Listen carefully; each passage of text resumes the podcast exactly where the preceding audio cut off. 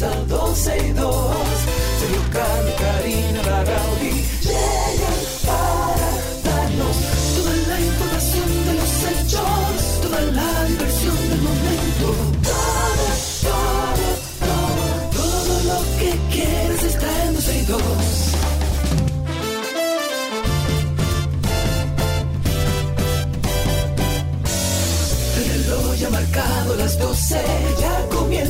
12 y 2. Sergio Carlos y Karina Larrauri llegan para darnos toda la información de los hechos, toda la diversión del momento. Todo, todo, todo, todo, todo, todo, todo lo que quieras está en 12 y 2. Sí, como con algo así. a ver. A Con ver. una musiquita. Ok. ¿Te gusta Míralo ahí. Es una musiquita de viernes.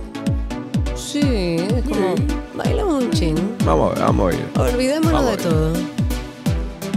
Podemos hacer zumba. Hoy es viernes. Adiós, Clara Ver. Pero esa es Madonna. Claro que Madonna.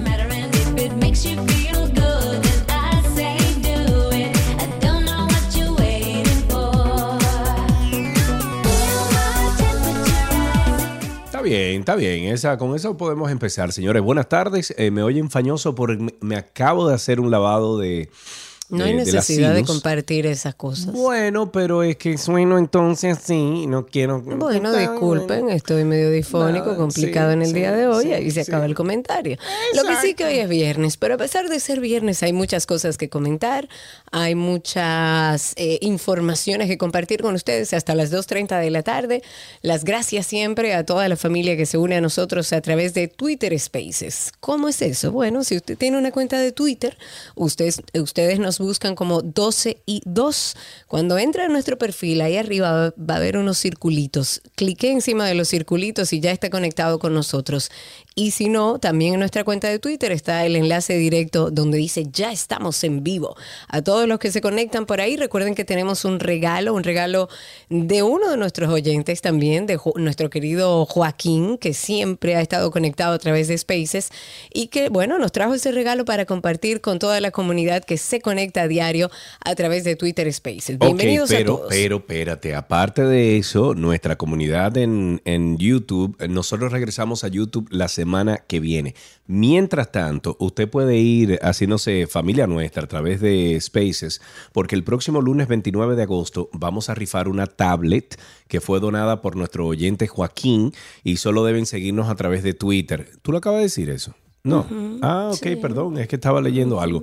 Eh, bueno, pero ya saben, el, el 29 de agosto estaremos haciendo eh, esta dinámica para que usted se gane esta tablet. Empecemos entonces con el Wititio Watatao. Witty, tío, Guatatao, las informaciones. Tenemos que empezar el programa. Bueno, hay muchos temas que pudiéramos empezar, pero ayer hubo un momento de tensión. Estuvo un agente del DGC, de un conductor de un vehículo, un ciudadano común. En la tarde de ayer iba por la John F. Kennedy y estuvimos viendo un audiovisual, en, sobre todo en redes sociales, que se ha hecho viral y se observa a un agente del DGC que apunta con su arma de reglamento al ciudadano, que no sé si en algún momento le apuntó, eh, estaba como dirigido no necesariamente directamente al ciudadano, pero sí se observa que él tiene su arma de reglamento y lo, lo apunta hacia donde está ubicado el, el ciudadano, luego de percatarse cuando se acerca de que este ciudadano portaba un arma de fuego y la tenía justo encima de sus piernas.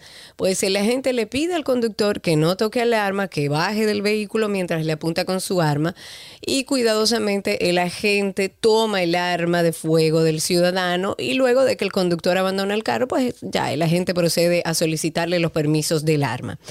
Yo no sé eh, hasta qué punto nuestros oyentes están de acuerdo con esto o no. Y voy a dar participación a través de, de Twitter Spaces. Aquellos que quieran opinar, si vieron el, el- el audiovisual, un poco traté de esbozar lo que pasa en ese audiovisual. Pero yo te voy a ser honesta, quizás estoy equivocada, porque no, no, no hablo en el marco de la ley, estoy hablando como una ciudadana que ve muchas películas, quizás, y que entiende que debe, deben existir protocolos para este tipo de cosas, porque escuché a muchas personas hablar o decir que, que la gente estaba mal, que como un agente del DGC está armado, recordemos que los agentes del DGC son policías, antes no era así, antes lo que conformaba la MED no, no eran policías, ahora son policías, están armados, y a mí me parece que fue un protocolo lógico. Habrá que ver de qué manera eh, eh, nos pueden explicar un poco y eso vamos a hacer más adelante. Pero yo entiendo que si un agente o cualquier policía ve que un ciudadano tiene el arma, lo lógico es que lo primero que se haga es deshabilitar esa arma, porque uno no sabe qué sucedió antes o después, pero el arma estaba ahí. Y en ningún momento este señor ni lo insultó, ni lo agredió. si ese ciudadano tiene el arma arriba, eh, Karina, también es eh, parte, yo diría que del cuidado que tiene que tener un agente al acercarse a una persona con arma. Eh, yo, recuerdo, yo. recuerdo una vez que tenía mi arma de reglamento, me mandaron a parar, el, eh, pero yo me adelanté y le dije, tengo un arma aquí totalmente legal. Pero la tenía sobre las piernas. Él la tenía afuera, yo, o sea, y, pero yo me adelanté desde que bajé el vidrio, le dije, señor, levanté las manos así en el cristal y dije, señor, tengo un arma de reglamento aquí. Me dice, ah, préstamela. Yo la manipulé, le saqué el peine, le saqué las balas y se la entregué y luego le entregué mi, permiso.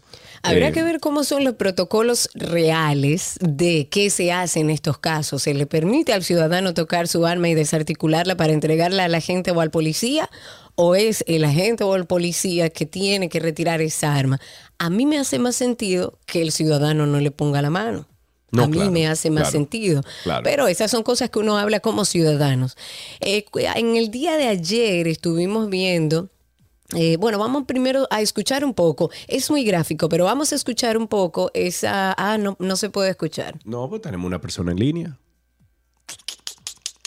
Bueno, vamos a tomar esta llamada de... Mm, del ingeniero Aníbal Hermoso. Él pertenece a la cuenta de accidentes RD y se tomó un tiempo como para estudiar la ley en ese sentido y darnos un poco de luz. Estuve viendo ayer a través de redes sociales antes de escuchar el audio per sí. Ingeniero, ¿cómo está usted? Bienvenido todo bajo control. Muchísimas gracias por la oportunidad. Sergio, Karina, un placer estar con ustedes. Como siempre, como siempre. Eh, Accidentes RD se ha vuelto una autoridad en este país en cuanto a, en cuanto a temas de tránsito y, tráfico. Eh, cuéntanos, ingeniero, de acuerdo a lo que usted buscó en la ley, ¿esto es legal? ¿No es legal? ¿Fue un procedimiento eh, correcto?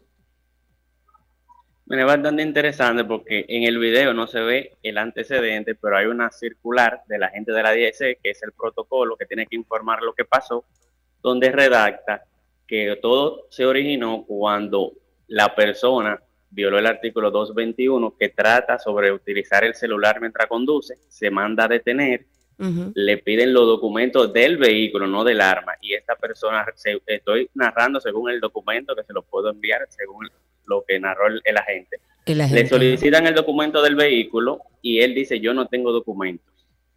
Él, es la respuesta del conductor, yo no tengo documentos. Entonces el, agente de la DGC ve que tiene un arma entre las piernas y es donde le solicita los documentos del arma. Realmente el agente de la DGC es una dependencia de la policía y un agente de la DGC es un policía. Es un policía. cerramos de una vez el tema de que sí puede pedirle los documentos por la situación. O sea, un DGC no te va a parar, dame los documentos de la pistola directamente, pero por la situación de que lo detuvo por una violación de tránsito y ya ve que tiene una pistola, como tú decías, Karina, solo por tener una pistola debe asegurar su seguridad y le pide los documentos y es donde sigue todo. Además de que el DGC, ya sí, según la ley de tránsito, está autorizado a detener y retener a una persona y que le muestre los documentos del vehículo o porque violó alguna norma, pero en resumen, lo que hizo la gente se podría catalogar de que es el protocolo correcto. Yo diría que más bien todos, incluso el ciudadano se comportó de alguna manera, hasta cierto punto de manera correcta. Sí, sí, sí, porque él a pesar de que le dijo, ah, pero usted es guapo, usted es un león, él no, o sea, accionó como le iba dando las instrucciones el, el agente del DGC. Exacto, yo diría más que fue la, actitud de la jovencita que, sacó de contexto todo y que puso todo violento. Ok, muchísimas gracias, Gracias, ingeniero. Aníbal. Claro que sí. Gracias a Aníbal por arrojar un poquito de luz. Eh, estuvimos hablando con el ingeniero Aníbal Germoso. Él es el CEO y dueño de la cuenta arroba accidentesrd. Búsquelo ahí en redes sociales, que es buenísima y comparten muchas cosas importantes. Y en definitiva, yo creo que los ciudadanos también tenemos un poco que aprender cuáles son los protocolos y, habría también, por ejemplo, sería una forma bastante educativa por parte del IGC y del Intran decir, usted puede llevar el arma entre las piernas, usted que tiene su permiso de porte y tenencia, eh, ¿qué debe hacer un ciudadano cuando le manden a parar si tiene un arma de reglamento con todos sus permisos? O sea, más allá de la infracción de tránsito, este accionar que mucha gente lo cuestiona, otra gente eh, entiende que fue el protocolo correcto y la forma correcta de realizarlo, yo creo que es una oportunidad, y hago un llamado a Hugo Veras, una oportunidad maravillosa para educar a la población en ese sentido. Claro que sí. En otras noticias se entregó André Castillo o no sabe, no sabemos Sí, si fue que entregó, sabía que tenía entregó, una orden de arresto y fue hasta allá. Bueno. Él se presentó allá, eh, dijo que no sabe qué tipo penal se le acusa. De hecho, el mismo abogado decía que no sabe de qué está acusado su defendido. Eh, él ha sido acusado por la madre de una menor de 14 años de supuesto acoso y coacción. Ya es un tema conocido por muchos. El Ministerio Público está en su fase de investigación, o sea que eh, esa parte no se expone. Hay que dejar que el Ministerio Público haga su trabajo y dice el abogado que ellos responderán en base a lo que ellos tienen, porque según el abogado ellos no saben de qué se le acusa.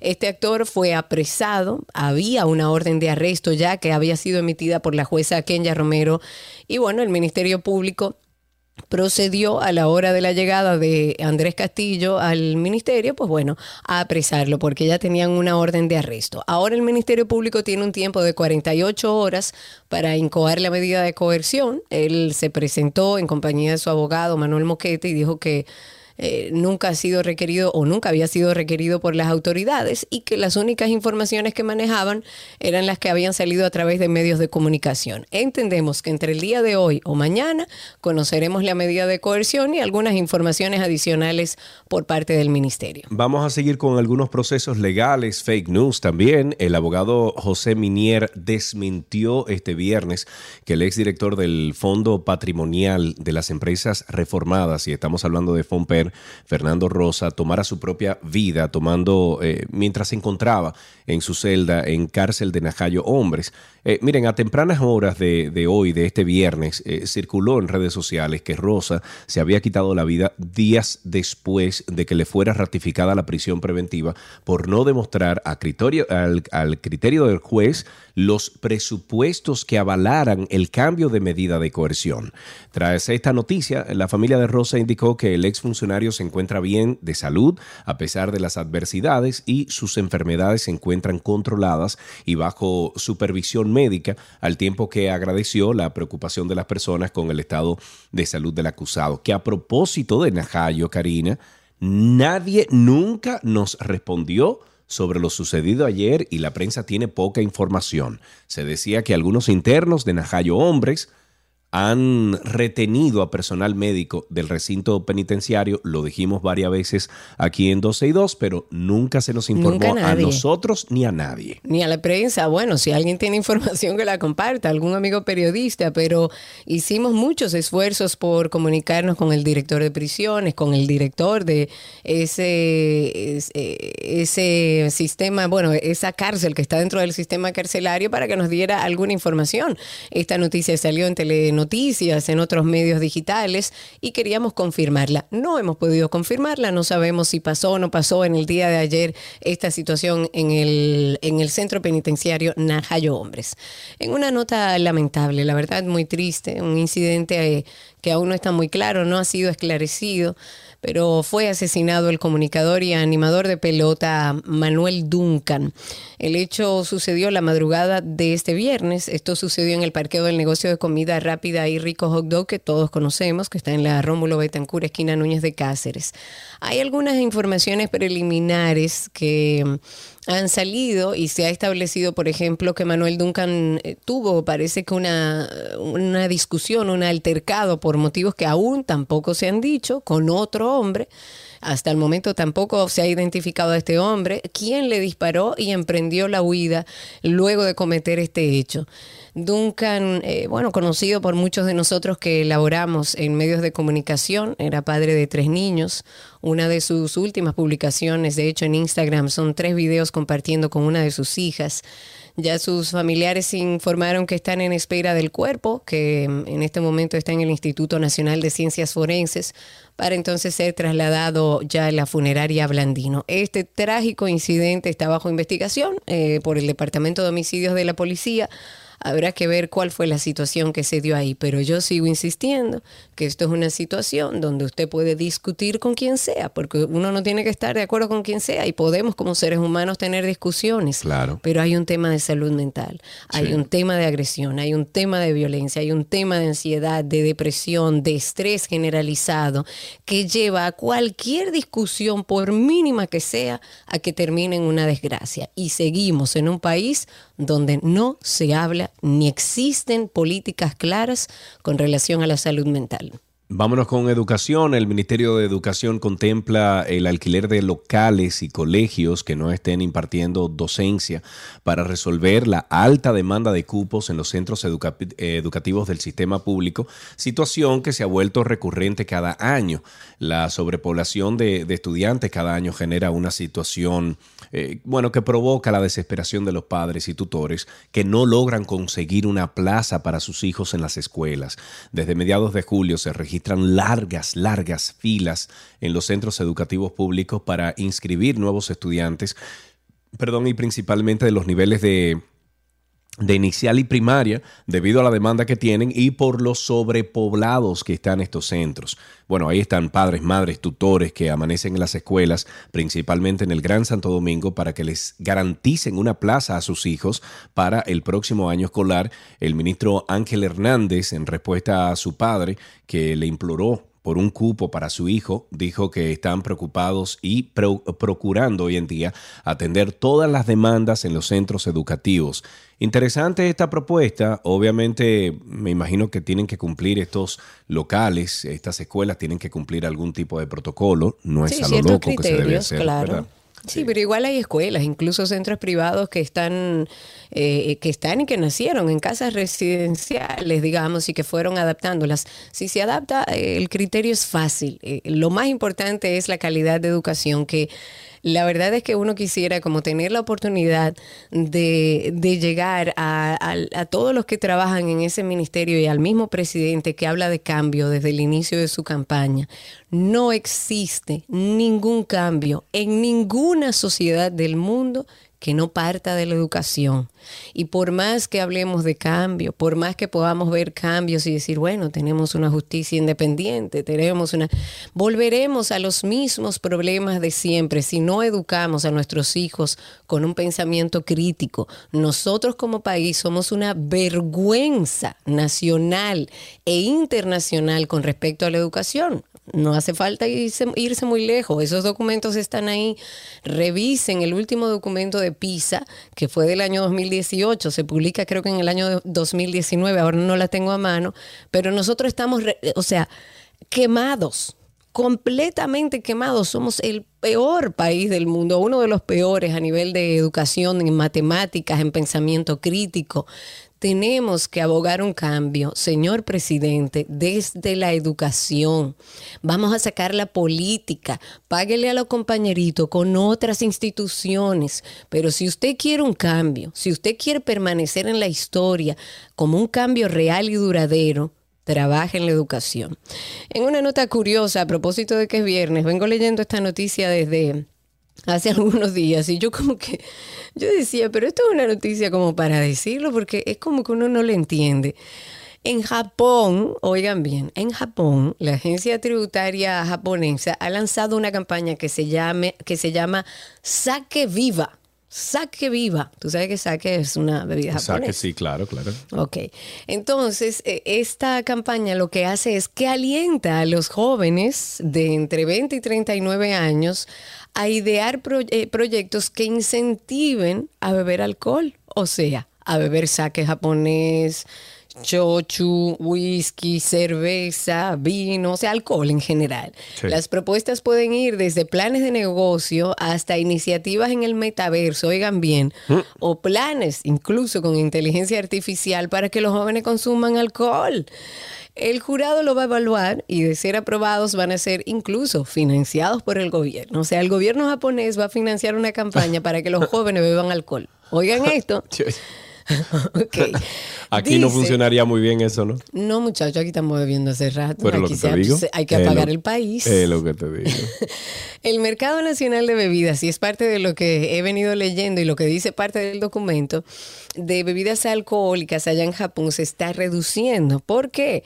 Porque hay cambios eh, demográficos como la disminución de la tasa de natalidad, del envejecimiento de la población, los cambios en el estilo, en el estilo de vida debido al impacto de la nueva infección por coronavirus y todo lo que hemos estado viviendo y, y la agencia dice que no se está bebiendo y que la principal reacción entre la sociedad japonesa ha sido la crítica por promover un hábito poco saludable, por decirlo de alguna manera.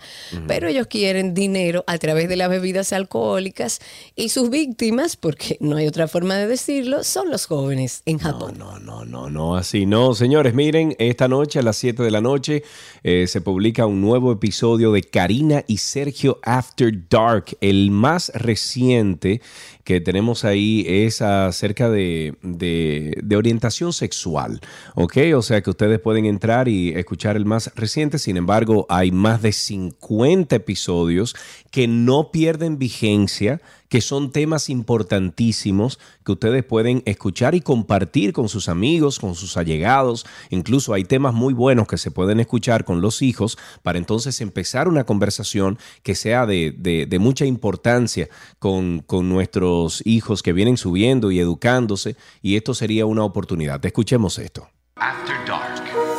Desde siempre la sexualidad, la orientación sexual y la identidad de género han sido unos temas de los que aún, y es lamentable, no se habla abiertamente. Y es por esto que en este episodio de Karina y Sergio After Dark queremos hablar sobre cómo funciona la orientación sexual. La orientación sexual es la preferencia que tiene una persona por la atracción que sienta romántica, sexual, carnal hacia otra persona. Quisimos hablar de la forma más natural posible sobre este tema para de alguna forma llegar a un punto medio donde podamos por lo menos abrir una conversación saludable. Siempre he leído que no hay una preferencia sexual, sino estás atraído sentimentalmente por alguien de tu mismo sexo y que quieres llegar a establecer una relación. Porque una cosa es, vamos a decir que la atracción carnal y otra es la espiritual. Lo que sentimos lo sentimos más que todo por nuestra historia. ¿Cuáles son los elementos que nosotros hemos integrado para que me guste una persona, más no necesariamente para que me guste un género en específico? Karina y Sergio. After Dark. Pueden conseguir nuestro podcast a través de todas las plataformas, cualquiera, la que utilicen, no importa. Ahí está Karina y Sergio After Dark. Si no, pongan su buscador Karina Larrauri Podcast o Sergio Carlo Podcast y ahí le va a salir todo. Clique, suscríbase, prenda la campanita y comparta aquellos contenidos que ustedes entiendan que pueda ser de valor para otras personas. Esta noche, a las 7 de la noche, vamos a estrenar un episodio que habla sobre el grooming. ¿Ustedes saben lo que es el grooming? Si no saben, es bueno que escuchen este episodio y esto lo hacemos a propósito del caso de Andrés Castillo, en el que les dejamos algunas herramientas ahí, tanto a los padres como a los hijos que escuchen este episodio, que sería interesantísimo que lo escuchen con sus hijos y que puedan exponerse a esta situación, hablar sobre este tipo de cosas. Pero como ustedes saben, eso se estrena hoy a las 7 de la noche. Ojalá nos dejen sus comentarios y a través de nuestra cuenta en Instagram, Karina y Sergio After Dark, también por ahí pueden encontrar el enlace directo. A todos bienvenidos, muchísimas gracias por la sintonía. Lo mejor de la web llega a ustedes gracias a Aeropack, Mi Courier y gracias a Altis.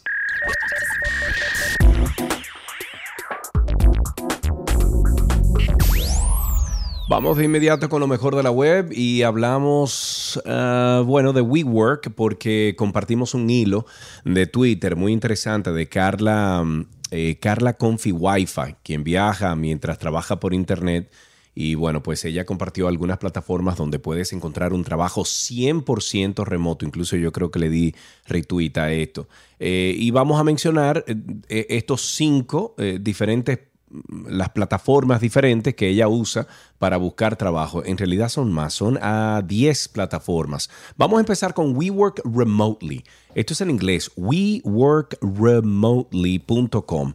Esta es la plataforma más popular para encontrar trabajos remotos y está en inglés. Ahí encuentras todo tipo de oportunidades laborales, en su mayoría enfocadas a marketing y diseño.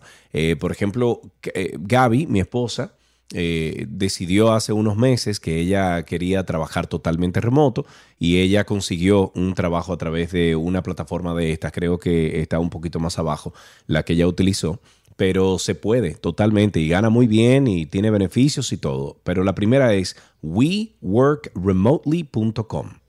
Y otra que tengo aquí se llama Flex Jobs. Esta también es en inglés y es una plataforma, bueno, es la plataforma más grande de trabajos remotos en los Estados Unidos. Ellos se fundaron en el año 2007. Actualmente tienen muchísimas empresas que publican nuevas vacantes laborales ahí todos los días para trabajos remotos y se llama Flex Jobs.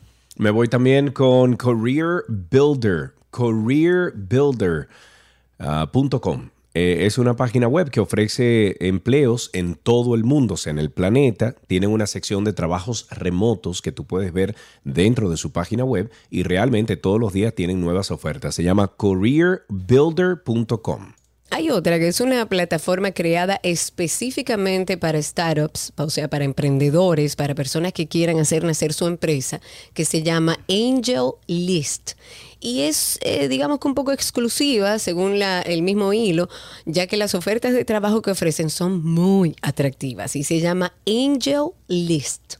InfoJobs, InfoJobs está en español, es un portal enfocado principalmente a trabajos presenciales. Sin embargo, puedes colocar la palabra clave remoto en su buscador y aparecen diferentes ofertas remotas. Está principalmente en España, Brasil e Italia. Se llama infojobs.net.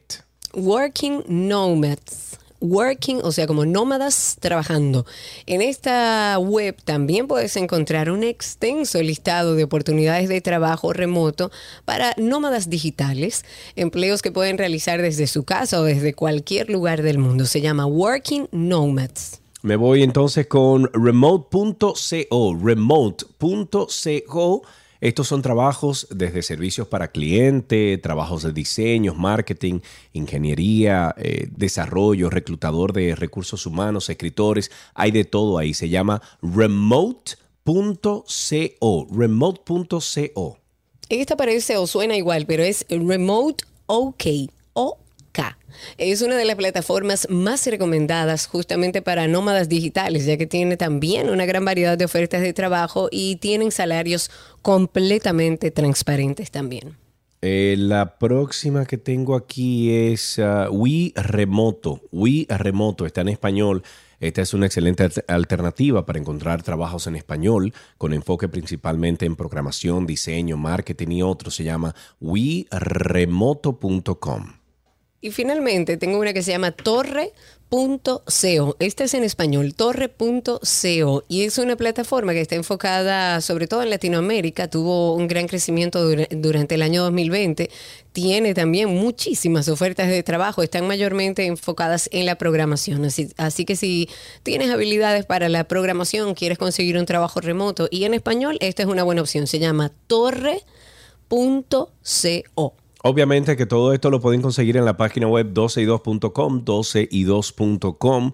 Esta es nuestra revista digital que tenemos más de, bueno, más de 12 años eh, poniendo información ahí. Lo pueden ver categorizado 1, 2 y 2.com y pueden encontrar todos estos links y, y esto que hemos compartido en el día de hoy para que usted también pueda mudarse donde usted quiera. Si usted quiere vivir en Jarabacoa, Claro. en Constanza, donde quiera que haya En internet. Jurumucú adentro, en Suiza, Váyase, en Canadá. o- olvídese, mira a Cindy, Cindy vive en San Pedro ahora.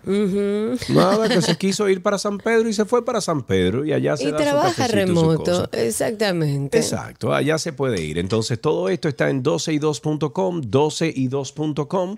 Y además, tenemos que recordarles que esta noche, a las 7 de la noche, tenemos un Karina y Sergio After Dark nuevecito, porque es viernes. Es una oportunidad para reflexionar junto a nosotros sobre salud mental y bienestar. Esta noche estrenamos un episodio sobre el grooming. Y esto va a propósito del caso eh, tan sonado del actor Andrés Castillo, en el que les dejamos herramientas tanto a los padres como a los hijos que puedan exponerse a esta situación.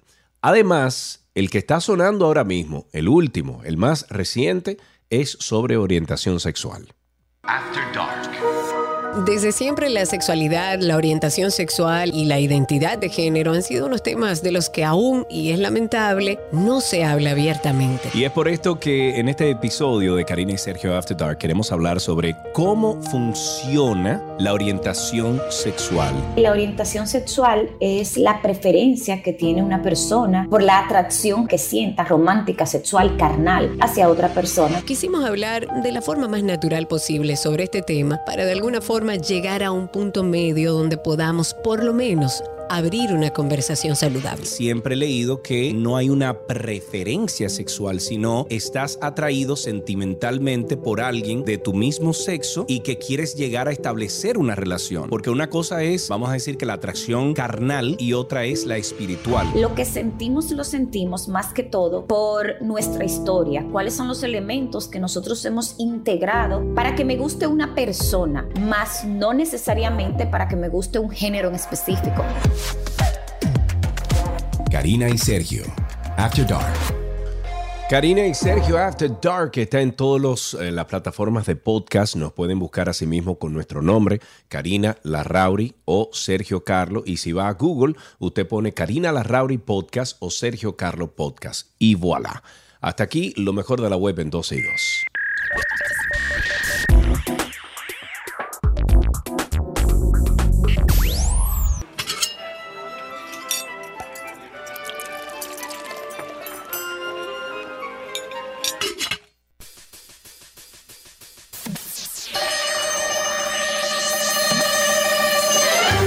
Aquí empieza la receta imposible con Nicolás Frigerio.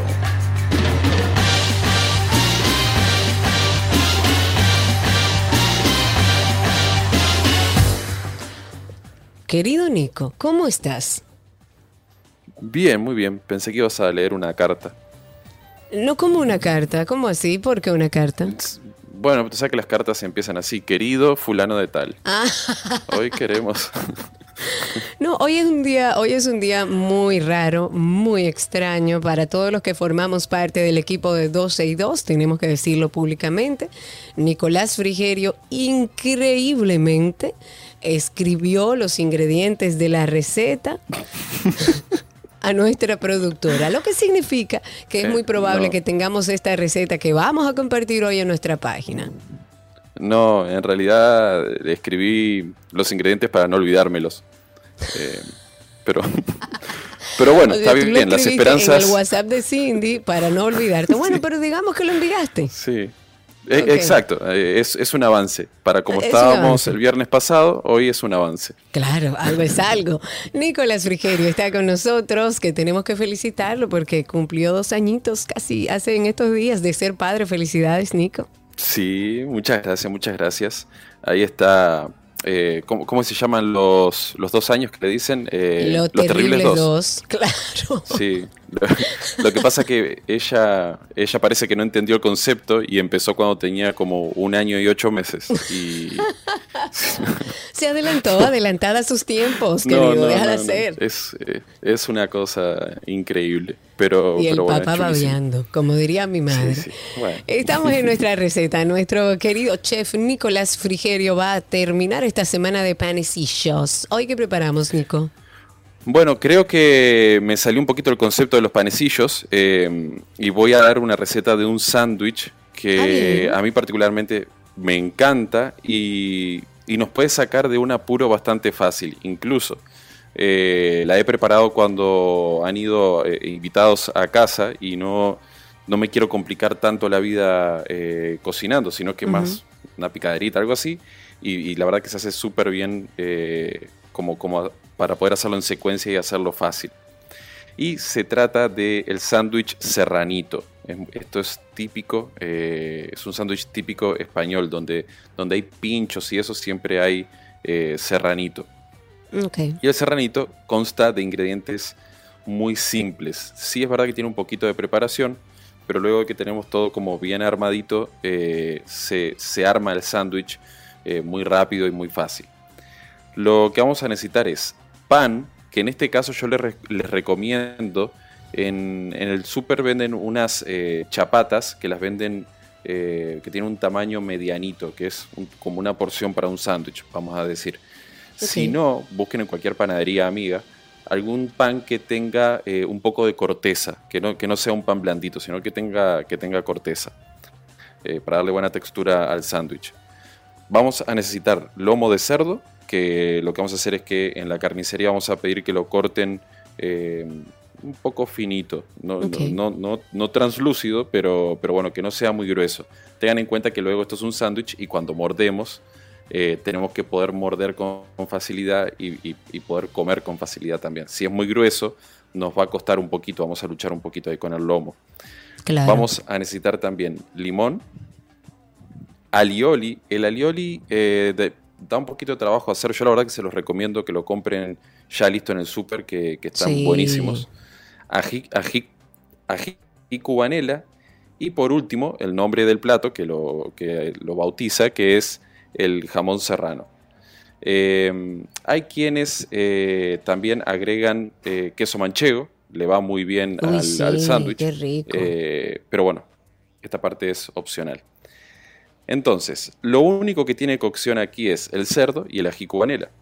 Vamos por primero con el, con el ají cubanela. Lo que vamos a hacer es, lo vamos, tenemos dos opciones. O lo freímos, literal, de, en en aceite, como freímos papa frita, pues freímos los eh, el ají cubanela sumergido totalmente hasta que quede, hasta que tome color doradito, que luego nos va a permitir eh, pelarlo con facilidad. Ya cuando lo tenemos eh, frito, que lo retiramos y está a temperatura ambiente, lo pelamos, lo cortamos y le quitamos las, las semillas. La otra opción más saludable, si quieren, es le ponemos un le untamos un poquito de aceite y lo colocamos en el air fryer hasta que igual quede doradito por fuera y el mismo procedimiento. Cuando está a temperatura ambiente, lo pelamos y le quitamos las semillitas. Para el lomo de cerdo, muy fácil, vamos a tomar un poquito de limón. Esto no es típico en el sándwich español, pero a mí me gusta mucho, así que lo pongo. le vamos a poner un poquito de limón al lomito, sal, pimienta y los vamos a eh, dorar en el sartén bien, bien, bien fuerte, porque como está finito es prácticamente un vuelta y vuelta, pero para que tome colorcito tiene que estar bien fuerte. Entonces, aquí ya tenemos todos los ingredientes eh, que lleva el sándwich, vamos a decir, frente a nosotros. ¿Cómo vamos a hacer? Vamos a cortar el pan a la mitad, vamos a ponerle alioli a los panes, vamos a colocar el, eh, el ají cubanela en la, en la parte de abajo del pan, los lomitos arriba, el jamón serrano. En caso de que le queramos poner manchego, le vamos a poner eh, el queso manchego cortadito. Cerramos, cortamos y a disfrutar. Y a disfrutar se ha dicho, qué ricura. Señores, increíblemente esta receta está en manos de nuestra productora, no sé si completa aún, pero al menos tenemos ya un avance. En nuestra página 12y2.com pueden entrar, ahí siempre están nuestras recetas. Nico, gracias. Por, cierto, antes, antes de terminar. Cierto, dime. Por cierto, por cierto. Eh, saludar a Ilexis, ¿puede ser? Sí, claro. Perdón si le dije mal el nombre. Ah, bueno, pero se mandó un matambrito a la pizza que se ve buenísimo. me, mandó la, me mandó la foto Cindy. Sí, sí, sí, eso, pero aparte la estoy viendo ahora. La verdad que es un abuso de su parte enviar esa foto y, no, enviar una muestra. yo estoy de acuerdo. Eh, y Lexis, la próxima vez, por favor, por favor, envía alguna muestra a mi casa y yo le cuento a Nico. Nico, muchas gracias. No, así no, pero está bien. Buen fin de semana. Un abrazo, te queremos. Nicolás Frigerio estuvo con nosotros.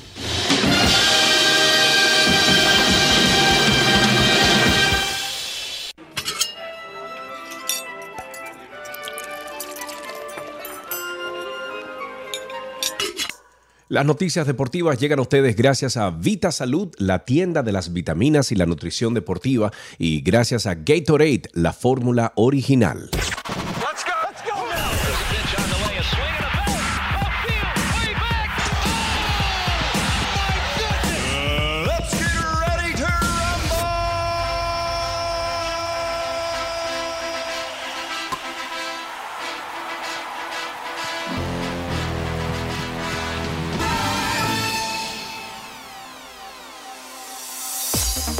Estamos en deportes y arrancamos de inmediato con las grandes ligas. El hermano menor de Fernando Tatis Jr., y estoy hablando de Elijah Tatis, criticó en redes sociales los comentarios realizados por Pedro Martínez sobre la suspensión de su hermano por consumo de sustancias prohibidas en grandes ligas y dice, tú un chime, ya tú sabes, en redes, usted puede opinar lo que usted le dé la gana, pero ¿por qué en público?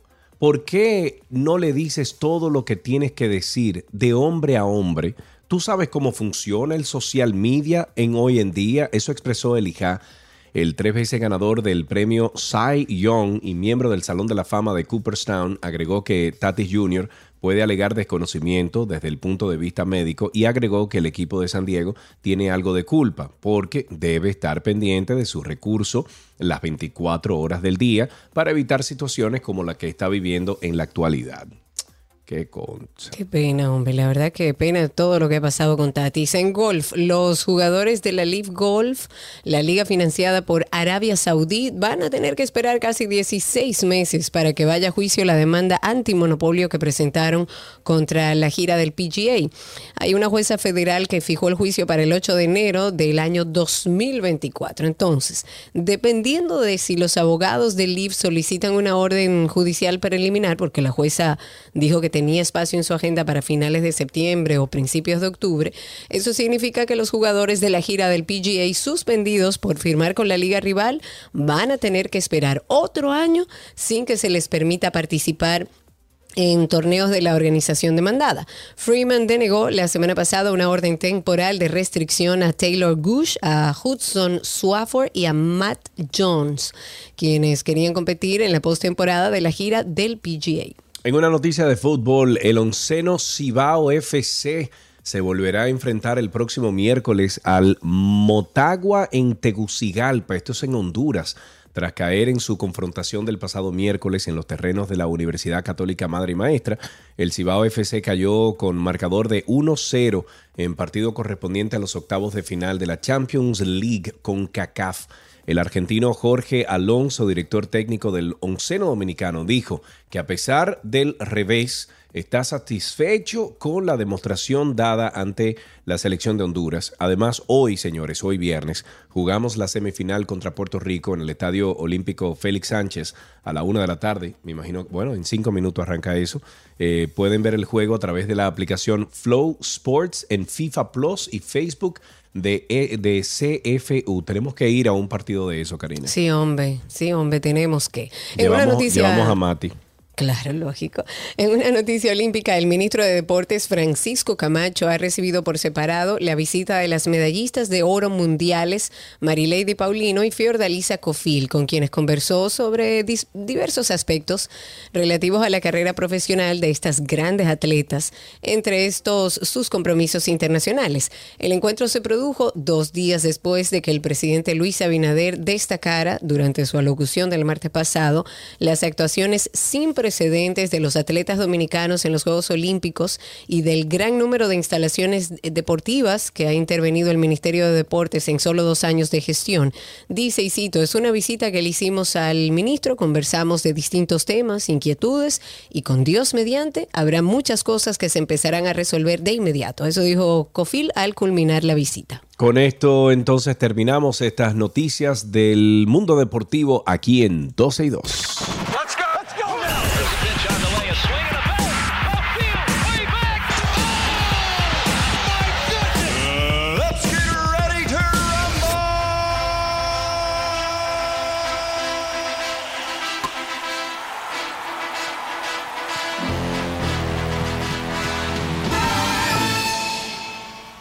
Qué aprendiste hoy llega a ustedes gracias a Nido Crecimiento, Tu Amor, Su Futuro y gracias a Palapisa, expertos por tradición.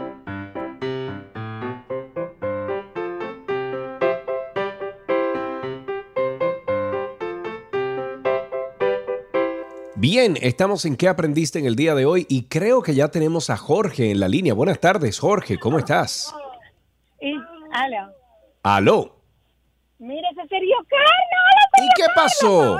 ¿Y qué pasó, mi hermanito? Coge el teléfono ahí y habla conmigo. Él no quiere. ¿Y cómo que él no quiere? Jorge ¿Qué, qué fue lo que él dijo? en serio. Ah, pero, pero nada más respóndele. Pero mi hermanito, ¿estás ahí? Hola, Jorge. Hola. Hola. ¿Cuántos años tú tienes, papá? Nueve. Nueve años, está bien. ¿Y qué vas a hacer este fin de semana, Jorge? ¿Vas a la playa? Voy para un cumpleaños.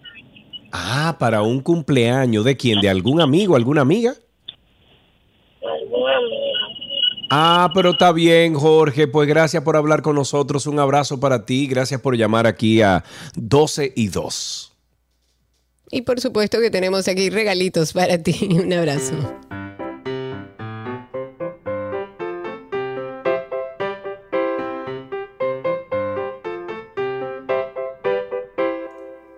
¿Qué aprendiste hoy? Llegó gracias a Nido Crecimiento, Tu Amor, Su Futuro y gracias a Palapisa, expertos por tradición.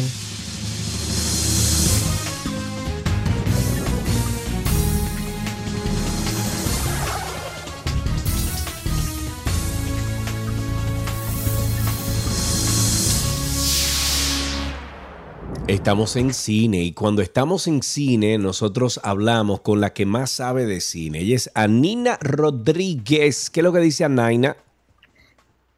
Hello, ¿cómo están chicos? ¿Cómo les va? ¿Cómo les trata la semana? La semana atípica con un día de fiesta de por medio, ya tú sabes. Y sí, bueno, aquí estamos vivos y sueltos, como dice Sergio. Hoy, Anina, vamos a hablar de remakes, de reboots, de reimaginaciones, de qué vamos a hablar en el día de hoy para también darle chance a la gente que, bueno, que pueda ver algo este fin de semana que tenga opciones. Ah, por supuesto, mira, em, vamos a hablar precisamente de este tema porque hay muchas personas que se confunden con los términos de lo que es un remake, lo que es un reboot o lo que es un reimagining o una reimaginación, literalmente, de alguna película o alguna serie. Eh, y vamos a aclararlo un poco. Todo esto viene por el debate de si la nueva serie, basada en el universo de los locos Adams o The Adams Family, eh, está, estará saliendo dentro de un par de meses. Y esta semana salió el trailer de la serie.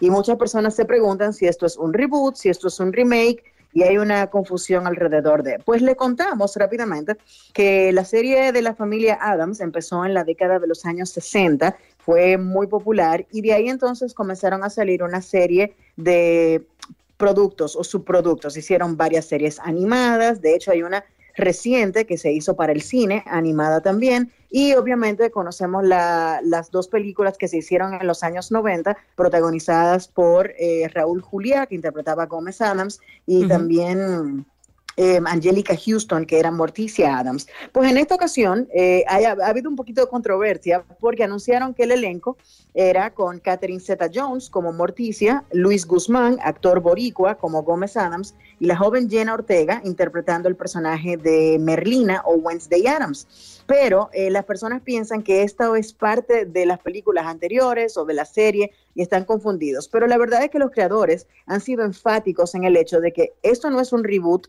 esto no es un remake, esto es una nueva película, puede servir como precuela de lo que sucedió con Merlina, específicamente con sus personajes, desde su punto de vista que vamos a conocer la historia, y sus años en la escuela, en el Nevermore Academy, que fue la academia donde se conocieron su papá y su mamá, que es para personas que quizás son diferentes, pudiéramos ponerlo de esa manera. Exacto. Eh, pues lo interesante de toda esta serie es que es la primera serie para la televisión que dirige Tim Burton, ¿ok? Es el debut eh, televisivo de Tim Burton que por primera vez diseña un producto específicamente para la televisión, en esta ocasión para el streaming, eh, para el gigante del streaming Netflix. Y es interesante porque recibió mucho rechazo en primera instancia cuando salió la foto de quiénes son la familia Adams de esta nueva película, eh, de esta nueva serie, perdón. La gente quedó loca porque hablaban, oye, ¿de qué? A ver. De lo mal que le quedaba la peluca a Luis Guzmán, que es un actor de larga trayectoria, ¿ok? Pero muchas personas comenzaron a compararlo con los personajes anteriores que habían sido interpretados por otros actores, como el caso de Raúl Juliá, que a pesar de no ser el hombre más buen mozo del mundo, es como sexy ugly. Esa definición de los personajes que son como sexy, pero que no son muy bonitos, sino que simplemente tienen como ese apío. Era un hombre buen mozo, ¿entiendes? Entonces, Luis Guzmán no necesariamente es el más buen mozo, pero es idéntico a la versión animada del personaje de Gómez Adams. Entonces, la gente se puso loca en redes sociales, Cari, o sea, al grado de que estaban diciendo, eh, nada más le faltó decir, eh, Luis Guzmán no me representa, ese no es mi oh, Gómez Adams. señores, pero por Una serie de hate por esa primera foto. Sin embargo, hace un par de días salió el trailer de la serie, el primer trailer que presenta este personaje, y ahora todo el mundo quiere ver la serie. Yo estoy fan, primera línea que voy a verla porque lo que están presentando es de la mente macabra de Tim Burton. Es una comedia de horror donde vamos a ver eh, mucha sangre, aparentemente. Así que para los fans de este género, estén presentes, estén atentos. Y hablando un poquito sobre reboots y remakes, y reimaginaciones, vamos a ponerlo bastante claro. Un remake es cuando se toma y se rehace una película básicamente igual a la igual, exacto. es lo mismo, pero con, otros, claro. Eh, digamos que con otros artilugios eh, tecnológicos, adaptados a la época, con mejor realización. Exactamente.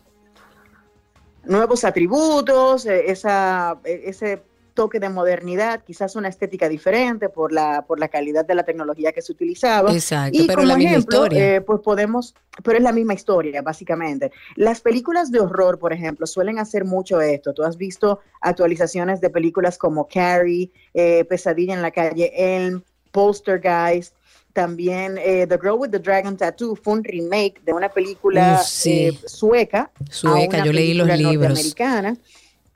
Exacto. Entonces, y ambas son muy buenas. un remake.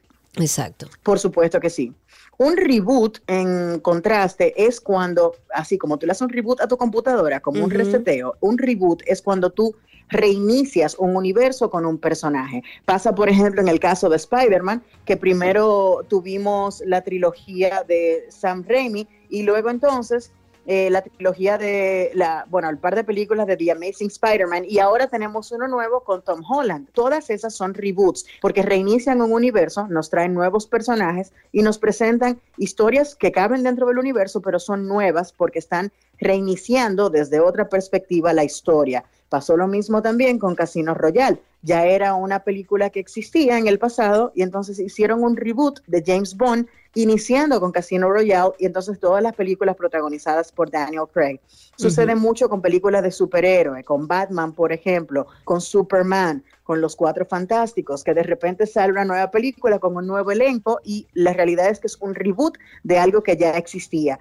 Y entonces ya el término reimaginación o reimagining tiene que ver con cuando toman una historia y la adoptan con una nueva forma de verla, cosas que no conocíamos. Por ejemplo, Maléfica, eh, que es basada en La Bella Durmiente, no existía necesariamente una historia de Maléfica, pero toman este personaje y le crean una historia y presentan un producto. Es básicamente lo que está sucediendo con Los Locos Adams y la historia de Wednesday, donde toman este personaje en solitario y hacen un reimagining de lo que pudo haber pasado con él que no puede confundirse con una precuela o con una secuela, donde en la precuela te cuentan una historia anterior a la que ya conocíamos y la secuela obviamente sucede a todo lo que pasó en esa película original. O sea que ahí está marcada la diferencia para que entiendan que lo que vamos a ver prácticamente es un reimagining que sale de la mente de Tim Burton para presentarnos cómo fue la vida de Merlina cuando estaba creciendo con su familia, los Locos Adams.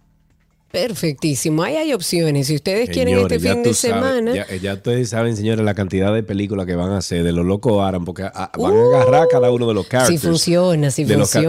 bueno, sí, pero van a agarrar cada uno de los personajes y le van a hacer una película ahora. Mientras sean buenas, porque hay muchas que han salido bien. Claro, claro, claro, Estoy de acuerdo.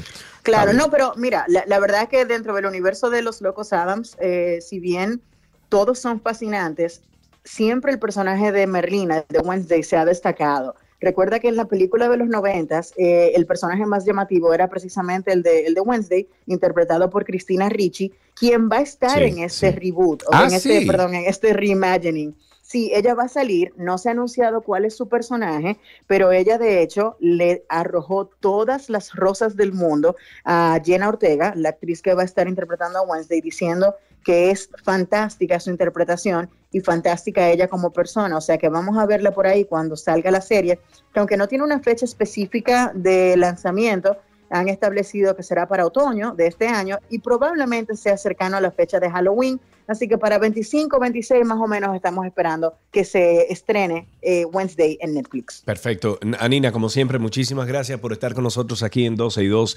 Ahí estuvieron con Anina Rodríguez. La pueden seguir en redes sociales como arroba Annina con doble N, Annina Rodríguez de Reset Radio, de 6 de la tarde a 7 de la noche a través de la X102.1.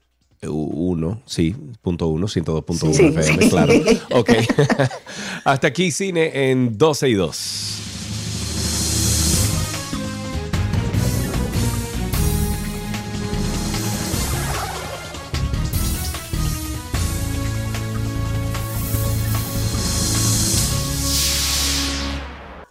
¿Qué aprendiste hoy? Llega a ustedes gracias a Nido Crecimiento, Tu Amor, Su Futuro y gracias a Pala Pizza, expertos por tradición.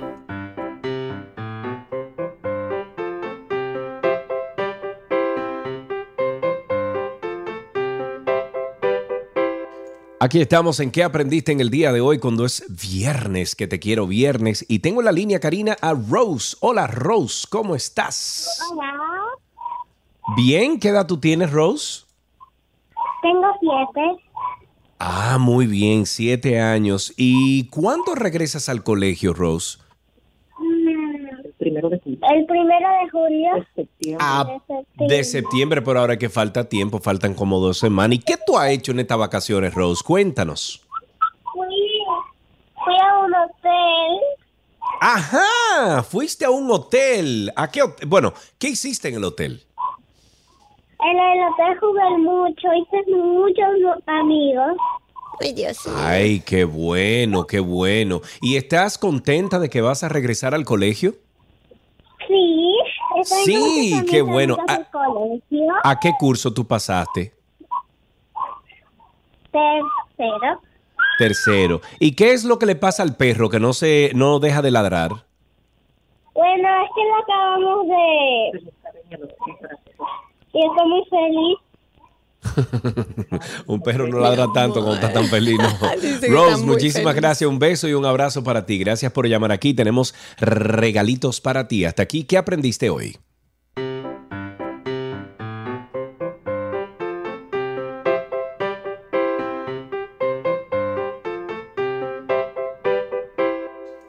Tránsito y Circo llega a ustedes gracias a Marión Autos, tu inversión segura en manos expertas.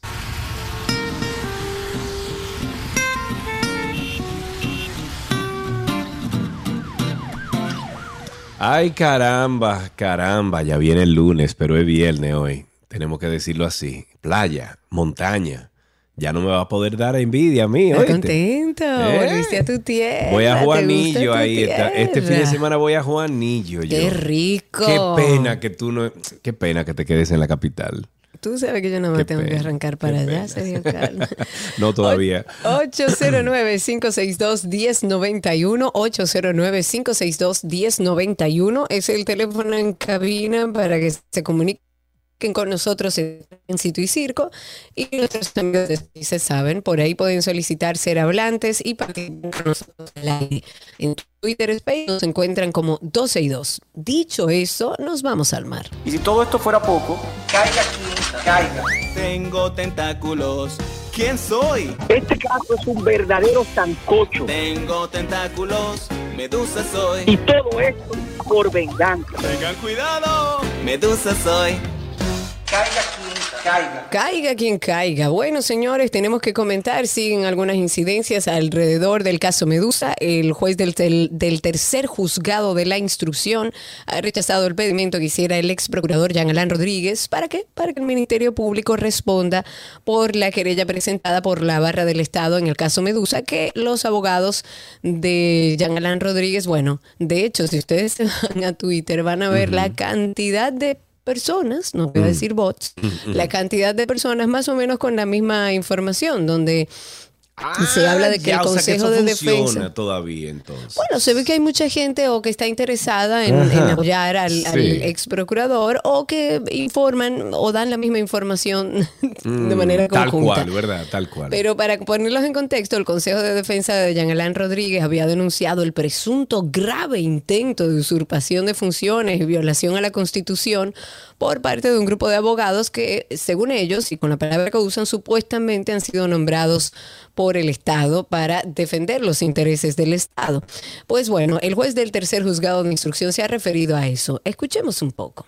Atiendan ustedes. El día de hoy, la defensa de Jean Alain Rodríguez, haciendo perder tiempo al sistema de justicia, eh, pidió al tribunal que obligara al Ministerio Público a responder sobre la querella presentada por la barra del Estado. Nosotros lo dejamos saber al tribunal, el Ministerio Público respondió sobre ese particular en su acusación. Así se lo hizo saber al tribunal y el tribunal rechazó ese pedimento por carecer de objeto, toda vez que como había eh, planteado el Ministerio Público ya respondimos en nuestra acusación. Pareciera que la defensa de Alain Rodríguez no se ha tomado el tiempo de leer la acusación para eh, poder constatar que el Ministerio Público ha cumplido con su obligación y se ha referido a lo que opina con relación a la barra del Estado en su acusación. Coge ahí. Entonces. Básicamente un- una situación que se había presentado un poco para incidentar este proceso. En esta oportunidad, pues ya el juez del tercer juzgado de instrucción rechazó ese pedimento. Tendremos que esperar hasta diciembre para ver el inicio de esta audiencia preliminar ya con todas las de la ley. Rafael, te tiene que mover menos, loco. Eh, tenemos una llamada y buenas tardes, saludos. Buenas tardes. Sí, adelante. ¿Qui- ¿A quién tenemos en la línea? A Mariana. A Mariana está en la línea. Cuéntanos, Mariana, Mariana. adelante. ¿Cómo están ustedes? Todo bien, gracias a Dios. ¿Y tú, Mariana? Muy bien. Aquí les esperamos por el este. Por el este, pero ¿por dónde estás? ¿En dónde en el este estás? ¿Para dónde que tú vas mañana? Yo voy para Juanillo mañana, a pasarme el día con mi esposa. Yo vivo cerca. Yo vivo Ah, bueno, pues pasa por la playa y me ve ahí. Vecina de tu doctora, de nuestra doctora, de todos. Ah, está bien. Ahí arranca para acá. Yo tengo una pregunta. Pero de una vez. Que yo hace, hace rato que no oigo este personaje. ¿Qué pasó con el gato Félix, señor? Con el Pero, gato. ¿Qué habrá pasado? Oye, And the Grammy, Gra- Gra- Grammy goes to. Félix. Félix. Félix. Félix. Ladies and gentlemen, the incomparable.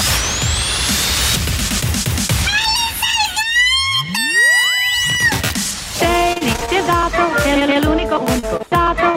Estamos perdidos. Eso no puede ser. Ahí está el gato, no sabemos dónde está. Más nada, Tenemos- no sabes más nada. Ahí está el gato. Tenemos en la línea a Berenice. Cuéntanos, Berenice. Nuestros amigos de Twitter Spaces, actívense como los hermanos fantásticos. Berenice, cuéntanos. ¿Cómo están, Sergio y Karina? Bueno, todavía estoy nerviosa. Mi esposo y yo estamos transitando por cerca de la zona universitaria, haciendo unas diligencias, y de repente vemos una, un corre-corre. Ustedes saben cómo somos los dominicanos, que es el, el ir a acechar, aunque haya peligro. Sí, claro. Resulta Sí. a ser que atracaron un señor en un vehículo, le dieron dos tiros. No sabemos si la persona falleció porque en el momento Dios que mío. pasamos, o sea, todavía no estaba el tapón y pudimos pasar porque teníamos que pasar por ahí justo frente al vehículo que donde sucedió el hecho. Dos, dijeron una, persona dijo que eran dos atracadores, pero sí explicó que le dieron dos tiros y resulta y viene a ser que al doblar hay una dotación de la policía. Es que ya no O sea, respetan absolutamente nada.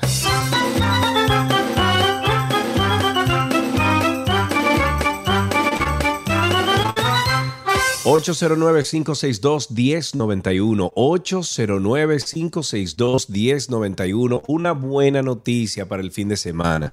Bueno, más o menos buena, ¿ok? No, no es de que buena, buena, pero más o menos buena. Hace 10 días que transitó sobre República Dominicana la última nube de polvo del Sahara. Fabuloso. Bendito.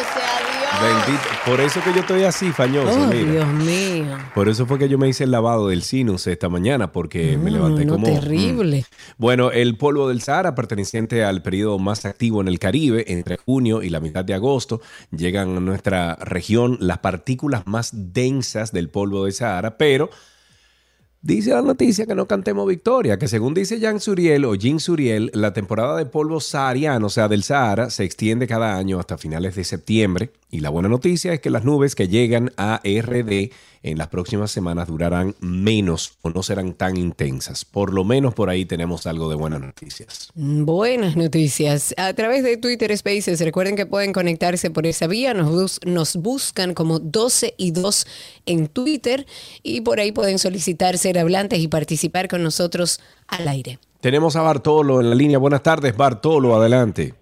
Bueno, yo tengo una inquietud.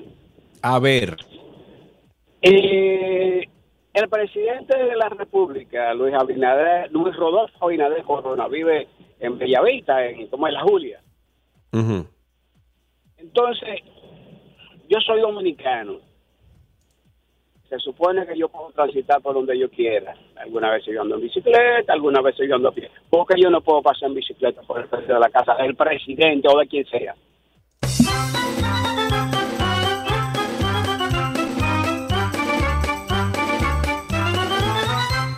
Esos son protocolos, Bartolo, protocolos de seguridad que hay que respetar. Ese es el presidente del país.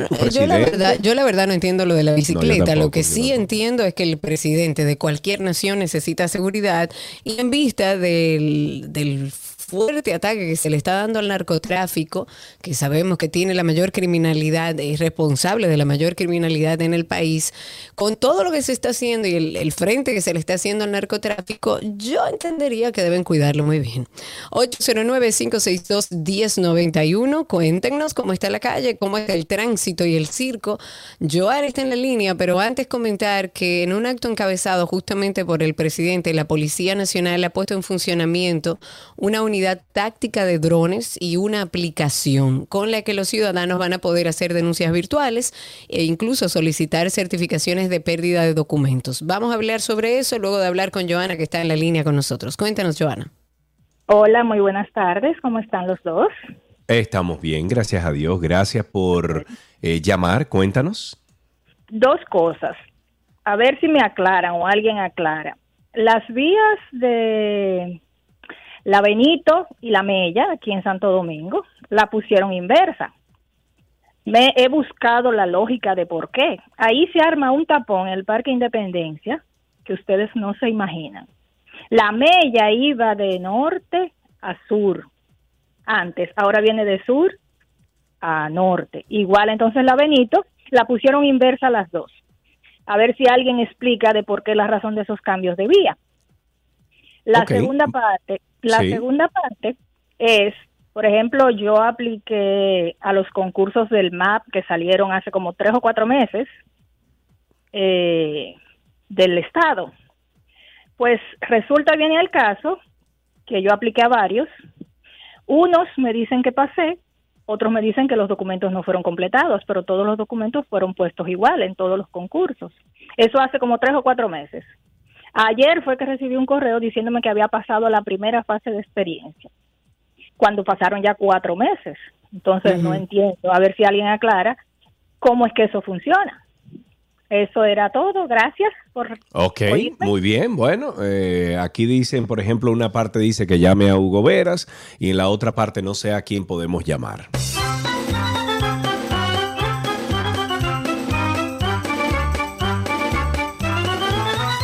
$809-562-1091, 809-562-1091, el teléfono aquí en 122. Comentaba sobre esto nuevo de la Policía Nacional, sobre el tema de drones y la aplicación. Yo, ustedes saben yo soy esperancita, que creo mucho en, en- en las cosas que se van haciendo para mejorar y que tenemos que creer y apoyar las iniciativas. Me, me- me llama un poco a preocupación el tema de una aplicación con la que los ciudadanos van a poder hacer sus denuncias virtuales. Me encantaría conocerlo en su totalidad, que haya un proceso de educación también para aquellas personas que vamos a usar o que pretenden, pretenden usar esta aplicación para hacer sus denuncias. Sería genial si funciona, tomando en cuenta que muchas veces va a cualquier destacamento a poner una denuncia y o no hay gente, o no está el escribiente, o hay que esperar al coronel, o el teniente salió a comer, pero lo siéntese ahí un ratito. Me parece genial siempre y cuando funcione. Según lo que, lo que estuvieron informando, los drones van a ser usados para para labores de reconocimiento, de, de, levantamiento de informaciones de inteligencia en los lugares donde ocurran hechos delictivos o que se requiera desplegar op operaciones policiales, mediante los cuales se va a poder visualizar a personas en callejones, en azoteas, en otras partes y colaborar con todo el desenvolvimiento táctico de la policía. Estos aparatos fueron presentados, es un, eh, modelo moderno que se lanzó en noviembre del 2021, que básicamente se utiliza para capturar imágenes con calidad de, de cine, o sea, con buena calidad para poder ampliarla y tener un reconocimiento, que es lo que se requiere. Ojalá y funcione, ojalá. Lo interesante sería que a partir de ahora, desde el Estado se, y desde la policía, se eduque a la población de cómo es que vamos a usar esa aplicación y ojalá y estén bien asesorados técnicamente para que pueda funcionar y que no sea una situación que los dominicanos nos esperancemos por un mejor funcionamiento en cuanto a denuncias y demás y que después no sirva y tengamos mm. que volver para atrás a los papeles y al escribiente que apenas este sabe país? escribir. No, Karina, eso no pasa aquí en este país, por Dios. 829-2, no. 809-562-1091. 809-562-1091. Tenemos a nuestro amigo Baplum en la línea. Buenas tardes, Baplum. Hola, Sergio. Hola, Karina. ¿Cómo estás? ¿Qué es lo que tú dices, papá? Todo bien, todo bien. Eh, yo quiero Eso es bueno. hacer una, un comentario con respecto a eso de la policía, que es un dron y una cosa. Son dos comentarios, no me corten, por favor. Entonces, porque tengo mucho que no hablo. Bien, eh, la policía está hablando de drones para utilizar esa tecnología. Cuando aquí hay destacamentos que los policías se van a las seis de la tarde y quedan dos personas, donde no hay luz, no hay baño, no hay ni siquiera una eh, tecnología instalada en el destacamento para efectuar una denuncia. Eh, por eso, por un lado. Entonces, estamos hablando de drones, en serio. Y la otra pregunta que yo quiero, quiero soltar al aire, en serio, ¿vamos a tener a Leonel Fernández como candidato otra vez? O sea, esa es la opción que tiene el país. Leonel Fernández, el flautista de Jamelín. Coño, bárbaro. bárbaro.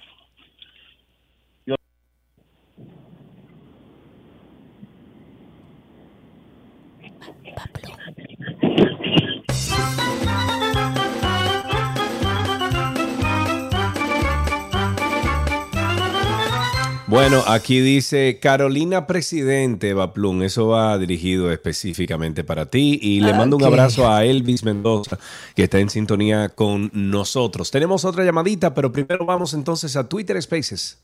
En Twitter Spaces tengo a Patricia. Adelante, Patricia, cuéntanos. Buenas tardes. Bienvenida.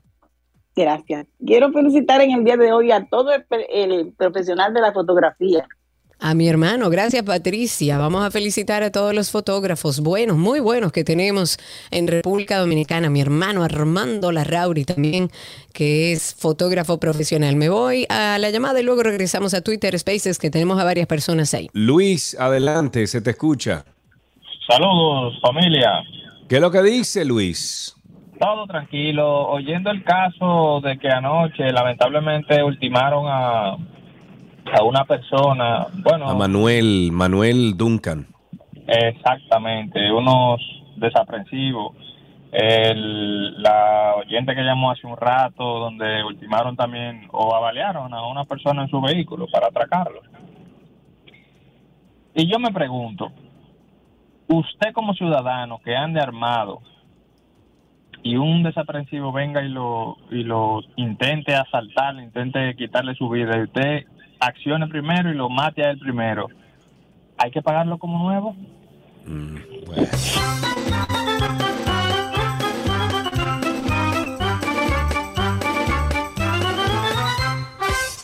Tengo a través de Twitter Spaces a Randolph Vargas. Adelante, Randolph, habilita tu micrófono, quítale el mute para que podamos escucharte al aire. ¿Qué tienes para decirnos en tránsito y circo? Cuéntanos. Randolph, adelante Randolph. Entonces nos vamos con Cristian, que está ahí también. Cristian, adelante, cuéntanos. Buenas tardes, Sergio. Bienvenido, te vamos a pedir por favor que te pongas el teléfono a la oreja y bajes el volumen del radio para que podamos escucharte. Adelante. Ahora sí, si la casa presidencial en la tercera planta es una vivienda, ¿por qué los presidentes no viven ahí? Pregunto. Eso es, eso es una buena pregunta. O sea, realmente eh, hay un espacio para poder dormir dentro del palacio. O sea, hay un, no hay un- es muy... no, no se ha adaptado ni se le ha dado mantenimiento porque creo que hace Bueno, años que ningún Eso parece un motel ahora mismo, porque eh, Danilo decoró eso y la familia de Danilo decoró eso, que vimos honestamente parece un motel. Eh, pero sí, ahí hay un espacio con, hay un apartamento encima en el tercer piso del Palacio Nacional que es un espacio personal para el presidente y su familia. Tiene dos habitaciones, eh, la habitación principal es gigantesca, eh, los baños están llenos de vidrios como si fuera una locura. Pero sí, Bueno. ahí hay un espacio y debería de ser utilizado. Bien, tenemos en Twitter Spaces a, a ver, a Juan Carlos, adelante. No, Juan Bautista, Juan Bautista, adelante amigo, cuéntanos.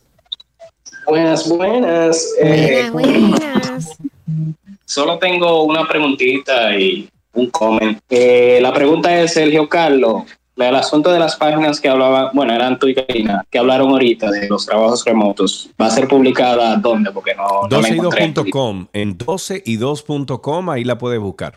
También a través de Instagram como 12 y 2, cuéntanos. Ok, y la otra cosa es ese asunto de los drones. ¿Por qué no mejor hacen como en Colombia, que tienen cámara fija y hacen unos zoom del carajo y pueden identificar todo el que quieran y le dan seguimiento? ¿Por qué carajo drone? Eso no sirve.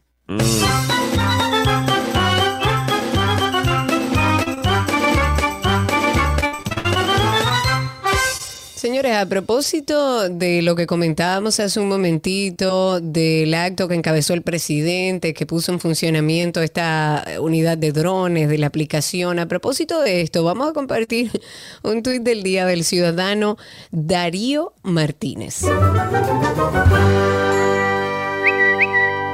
Este tuit de Darío Martínez dice, ¿quién puede conseguir la licitación de los drones que la policía está estrenando? Es que leí que dice que eran Mavic Pro, pero vi un video donde los famosos drones lo que parecen es algo así como una webcam amarrada de cuatro abaniquitos de bobina con dos pilas rayovac tipo de... Ay, el dinero, caramba, el, el dinero del pueblo. 8, no, mentira, 809-562-1091, 809-562-1091 es el teléfono aquí en 12 y 2, 809-562-1091. Tengo a través de Twitter Spaces a Milcar Carrasco. Cuéntanos, Milcar, quítale el mute al micrófono y cuéntanos.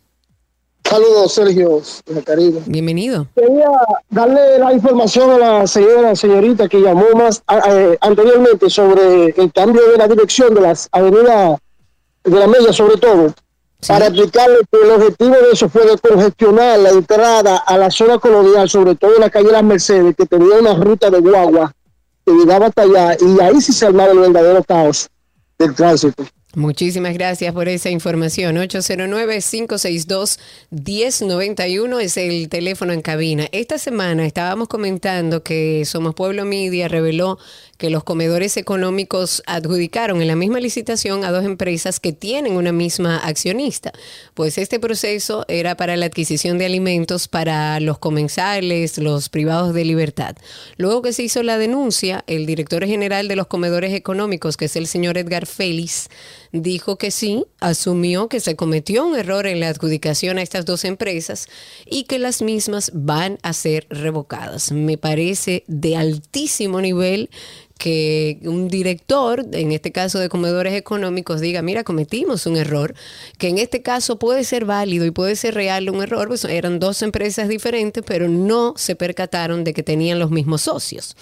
Dice, nosotros cometimos un error en la adjudicación. Se nos pasó un suplidor con dos empresas, lo adjudicamos por error, porque tenía un nombre diferente en una y un nombre diferente en la otra. ¿Qué estamos haciendo ahora cuando nos damos cuenta? Se la estamos revocando inmediatamente, porque aquí no estamos para encubrir nada. Y qué bueno que haya sido así. Ahí tenemos a Isaura en la línea. Buenas tardes, Isaura, adelante. Gracias, qué bueno que lo hicieron. Yo tengo Claro. una arrogancia. Sí. ¿Aló? Sí, adelante, se te escucha. Eh, el gobierno aquí da subsidio a los parceleros, a esto, a esto, a aquello. Ahora, en estos días escuché a un dueño de parcela que le habían facilitado un equipo pesado, no sé si era tractor o greda, pero que ahora no tenían combustible y había que pagar el chofer. Pero ¿y cómo la vaina? Entonces hay que darle todo.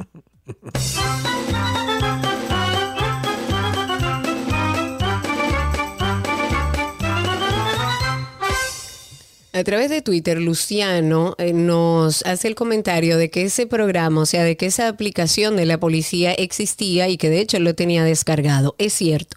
Es bueno comentar y por eso mi, mi temor de que esto funcione o no funcione, porque ya existe una historia previa. Se hizo un intento de poder digitalizar eh, por lo menos parte de las denuncias y los procesos dentro de la policía para hacerlo más ágil. Sin embargo, no funcionó, no sirvió para absolutamente nada, no se le dio seguimiento a ese proyecto. Por eso digo y por eso mi comentario de que ojalá que en esta oportunidad realmente sea una plataforma robusta fácil de usar, donde todos los ciudadanos, eh, incluso aquellos que tienen poco conocimiento sobre la tecnología, tengan acceso a esa posibilidad y puedan entender cómo se hace a través de esta aplicación o a través de la página. Se habla de aplicación. Tenemos ahora que nosotros como ciudadanos descargarla, revisarla, darle seguimiento y ver si funciona. 829, no, 809-562-1091. Tengo a Ana María Rodríguez a través de Twitter Spaces. Adelante, Ana María, cuéntanos. Ana María, tienes que quitar el mute de- del micrófono, darle al microfonito para que podamos escucharte. Ahora sí, cuéntanos. Sí, buenas. Mira, quiero hacerle una pregunta. ¿Qué tiene que hacer una persona que tiene dos años desvinculada y esta es la hora que no le han dado su prestación? una ¿De qué ministerio usted ha sido desvinculada? Del Banco Agrícola. ¿Y cuándo la desvincularon? El primero de noviembre del 2000, del 2020. ¿Y por qué le han dicho, o sea, qué le han dicho que no le han dado sus prestaciones al día de hoy? historia, cuento que, que el director todavía no ha firmado el documento, eh, toda la historia y todos los cuentos que ellos le hacen a uno. Y Yo tengo que hacerme una cirugía de que estoy perdiendo el campo visual del ojo derecho. Y yo no tengo ya recursos ni tengo seguro y yo necesito mi dinero. Qué barbaridad, Dios mío. Eh, Ana María, vamos por favor a pedirte que nos envíes eh, tus datos a través de un mensaje directo. Cindy, ayúdame ahí por favor a darle seguimiento, a ver si podemos interceder. Pero la realidad es que no debería nadie interceder. Después de dos años es más que un tiempo lógico No, y la ley para pagarle las respetarla, Karina, prestaciones. y la ley hay que respetarla y punto. Y hay, hay normativas establecidas para este tipo de procedimientos y una persona no puede estar mendigando un dinero que se ha ganado. Claro que no, de ninguna manera. Eso es un abuso lo que están haciendo en el Banco Agrícola, un abuso. Y esas son de las cosas que uno se entera. Y yo también estoy en espera todavía de una respuesta que me debe el Banco de Reservas con respecto a, una, a un bono que le tocaba a una empleada que tenía 20 años trabajando. Y lo que se le dice al día de hoy es, ella después de haber preguntado, ¿puedo renunciar porque se iba del país con su familia? Y le dijo, ¿puedo renunciar y me toca mi bono o debo esperar? Todos sus superiores le dijeron que sí, que se podía ir, que tranquila, que ese bono de sus 20 años le tocaba, que para ella era un dinero importante. Y cuando ella renuncia le dicen que no, porque en la fiesta era que le iban a entregar eh, wow, la bonificación no, y ella no, no, iba a la fiesta porque ya había renunciado. Entonces no puede ser que jueguen así con la vida de, de- de los dominicanos, señores. Un poco de justicia, de humanidad. 809-562-1091. Me voy a un corte comercial y regresamos con sus llamadas. Quédense con nosotros.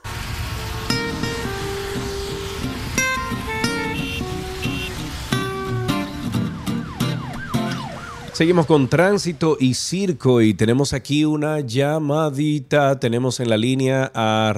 No, déjame ver dónde está. Ay, caramba, eh, se me perdió aquí. Este- Estela, Estela, Estela Línea. Buenas tardes, Estela, adelante. Buenas tardes, hola Karina. Oh, la Estela, mi querida, Querida Estela, Estela, ¿cómo, ¿cómo está la vida? Y yo muy bien, y me, más mejor que tú estás aquí. Yo andaba buscando a ver si tú andabas con un tag para ubicarte.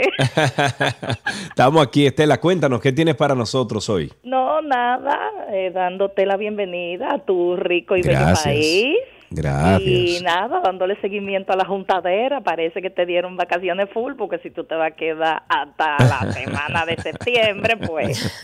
Es que estamos, estamos eso. haciendo, estamos poniendo una oficina aquí en Punta Cana, eh, Gaby y yo, para unos asuntos. Entonces, ¿Serio? vamos a estar aquí mucho. Sí, Estela, estaremos aquí mucho. yo soy muy buena sirviendo café, yo sé bregar con Ah, papel. y Ah, todo. mira, me gusta Ve a eso. ver, ve a ver. Gracias, Estela, un Estela. beso grande. Gracias por llamar.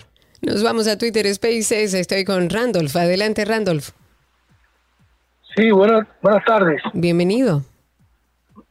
Sí, buenas. Mira, eh, yo estoy escuchando ahí, he escuchado, eh, he estado pacientemente escuchando algunos eh, comentarios. Pero la gente tiene que entender que las cosas se hacen con un, en, en un procedimiento, todo lleva un proceso. La gente, el dominicano quiere las cosas, resultados eh, eh, inmediatos.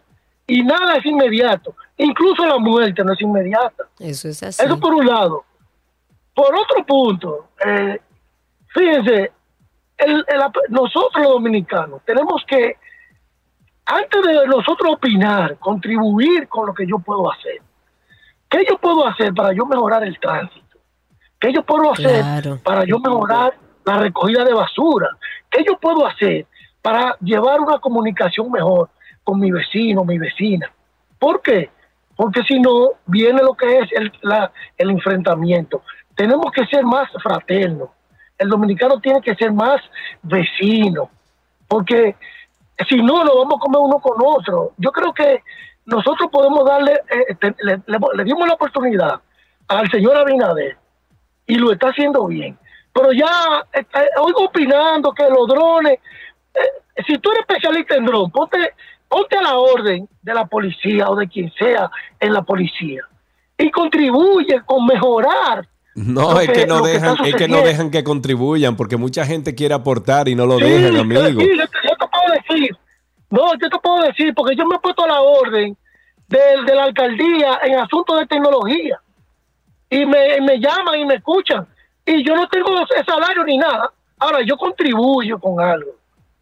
Ese es mi, lo que quería agregar, mi, mi- mi granito de arena, a mejorar, a que la gente pueda entender y entienda que las cosas no se hacen de la noche a la mañana. Yo estoy de acuerdo, yo estoy de acuerdo, muy de acuerdo y creo que es parte de- del discurso que he venido diciendo, así como debemos exigir lo que nos corresponde por derecho, tenemos que entender que como ciudadanos también tenemos deberes y que debemos contribuir a que las cosas funcionen mejor, porque en realidad el tránsito mucho tiene que ver con la mala educación de quienes van al volante y somos todos los ciudadanos, de que hay cosas que tienen que hacerse desde, desde el Estado y que nosotros como ciudadanos debemos exigirlo, sí, pero vivimos en un país, que lo he dicho muchas veces, donde queremos leyes y organización para otros, no para mí. Queremos que, un, que, que el otro que anda en el vehículo no ande en contravía, pero si yo tengo que hacerlo porque ando rápido, quiero salir de un tapón, puedo A hacerlo. ti hay que permitirte hacer eso. Entonces, estoy de acuerdo contigo, Randolph. Lo único que difiere un poco es que hay que exigirle al Estado, porque claro que las cosas no son de un día para otro, pero cuando ves un derroche de dinero, cuando ves contrataciones viciadas, cuando ves eh, eh, la impunidad, la corrupción desde el Estado, pues bueno, a uno se le, gene- le genera un poco de angustia eso, porque uno trabaja y paga impuestos. Pero sí, tenemos como ciudadanos que también aportar nuestro granito de arena. Ahí tenemos a Isaac en la línea. Buenas tardes, Isaac. Buenas tardes, Sergio. Buenas tardes, Karina. Buenas tardes, pueblo dominicano. Saludos, adelante. Eh, con relación a esa cuestión de los drones, yo creo que es mejor en las autopistas de nuestro país eh, que se habiliten, por ejemplo, un servicio de ambulancia para esos casos que se dan, que hay accidentes que por cuestión de horas las personas se mueren. Creo que surte mejor efecto que los drones. Ok, muchísimas gracias por su llamada, Isaac. 809-562-1091. 809-2, eh, 809-562-1091 es el teléfono aquí en 262. Estamos utilizando la línea tradicional de la 91. 809-562-1091. Tenemos a alguien en Twitter Spaces. Luis, el campesino, está con nosotros a través de Spaces. Adelante, amigo. Muy buenas tardes, equipo humano. ¿Qué es lo que es? O sea, que uno es campesino, tienen que aclararle esa vaina si están hablando de ladrones o drones. No, no, no, drones, drones, Luis. Ah, yo creo que era un grupo de ladrones. Oye, ay, eh, Karina, usted que es la persona más indicada. Mira a ver si nuestro presidente, por favor, si, si nos ayuda, que ponga, si hay que buscar un PLDista que bregue con los peajes, porque cuando uno va a cruzar los peajes, uno dice, uno va con los dedos cruzados así. Ay, Dios mío, funciona, no funciona, funciona. Para buscar una persona capacitada, por favor, señor presidente, que apostamos por usted. A ver si busca una persona que, que sepa bregar con esos peajes, por favor. Gracias.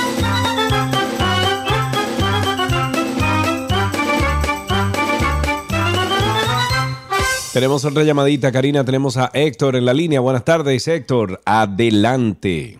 Buenas tardes. Eh, le hablo para comentar algo de nuestro querido país. Sí. Yo soy un maestro de 28 años ejerciendo, tanto en sector público como privado, Ok. en el sector secundaria y universidad. En- he, estado, he entrado por motivos de estudios, he retirado del sistema, pero reingresado. Eh, hace dos o tres años llevo en tramitación para una regularización. Eh, me sugieren que fuera concurso. Voy a concurso. Antes del concurso preparé a un grupo de maestros que di un taller. Todos pasaron el concurso y yo que di el concurso y sabía lo que estaba trabajando, entonces me quemo de que en el supuesto concurso. Para colmo de colmo, hay una fecha que me estipulan. Me cambian sin mi consentimiento y me mandan a, a la prueba piloto. Que eso mayormente, a buen entendedor, fue una recopilación de todo lo que ellos iban a, a eliminar para despistarlo, para anularlo. Sí. Eso es nuestra querida educación. Entonces, no obstante, en el caso que estoy reseñando, yo puedo aplicar para eh, ese detalle por la, el manual de estatuto docente. O sea, no, si quería, no podía haber ido a concurso, porque esa gestión sale por sí sola con los argumentos de horario y todas esas cosas. Pero así es que hablamos de querer superar y mejorar la educación. A ese paso, yo quise saber cómo y cuándo y dónde.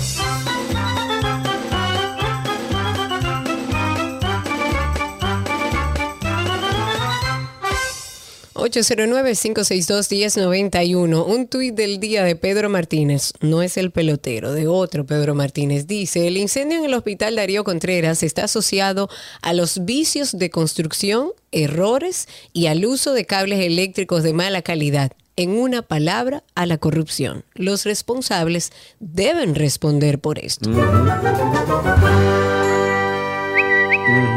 Sí, los responsables deben de responder, sí. ¿Cómo Eso no? se quedó así. Iván 809 News. 809-562-1091, 809-562-1091, nuestro teléfono aquí. Tenemos una persona en línea, pero vamos primero con Twitter Spaces. Iván o Iván News, cuéntanos.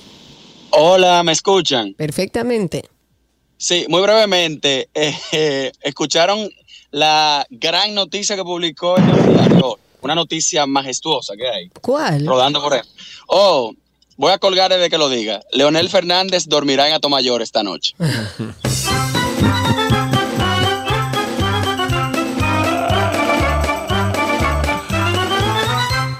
Última llamada, tenemos a Alexi en la línea. Buenas tardes, Alexi. Buenas tardes. Adelante, mi querido.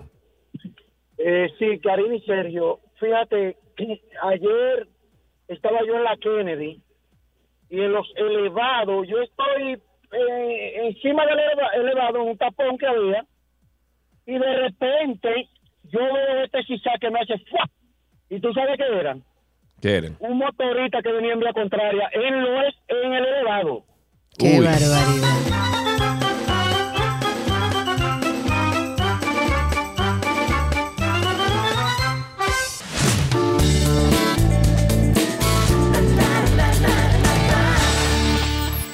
Están las informaciones de entretenimiento. Asaltan la casa de Mariah Carey o María Carey en Atlanta mientras estaba de vacaciones en Italia. O sea, ella estaba en Italia mientras su casa se la estaban desmontando. La casa que la cantante estadounidense Mariah Carey tiene en la ciudad de Atlanta, en el suroeste de los Estados Unidos, ha sido asaltada mientras la diva se encontraba de vacaciones. La publicación estadounidense de noticias de entretenimiento ha asegurado que la policía le confirmó el allanamiento de la vivienda que se produjo en julio mientras la cantante estaba de vacaciones en Capri, en Italia. Aunque la policía ha confirmado este allanamiento, no ha especificado cómo se produjo, dado que se mantiene aún una investigación abierta sobre el suceso y además la información puede ser limitada.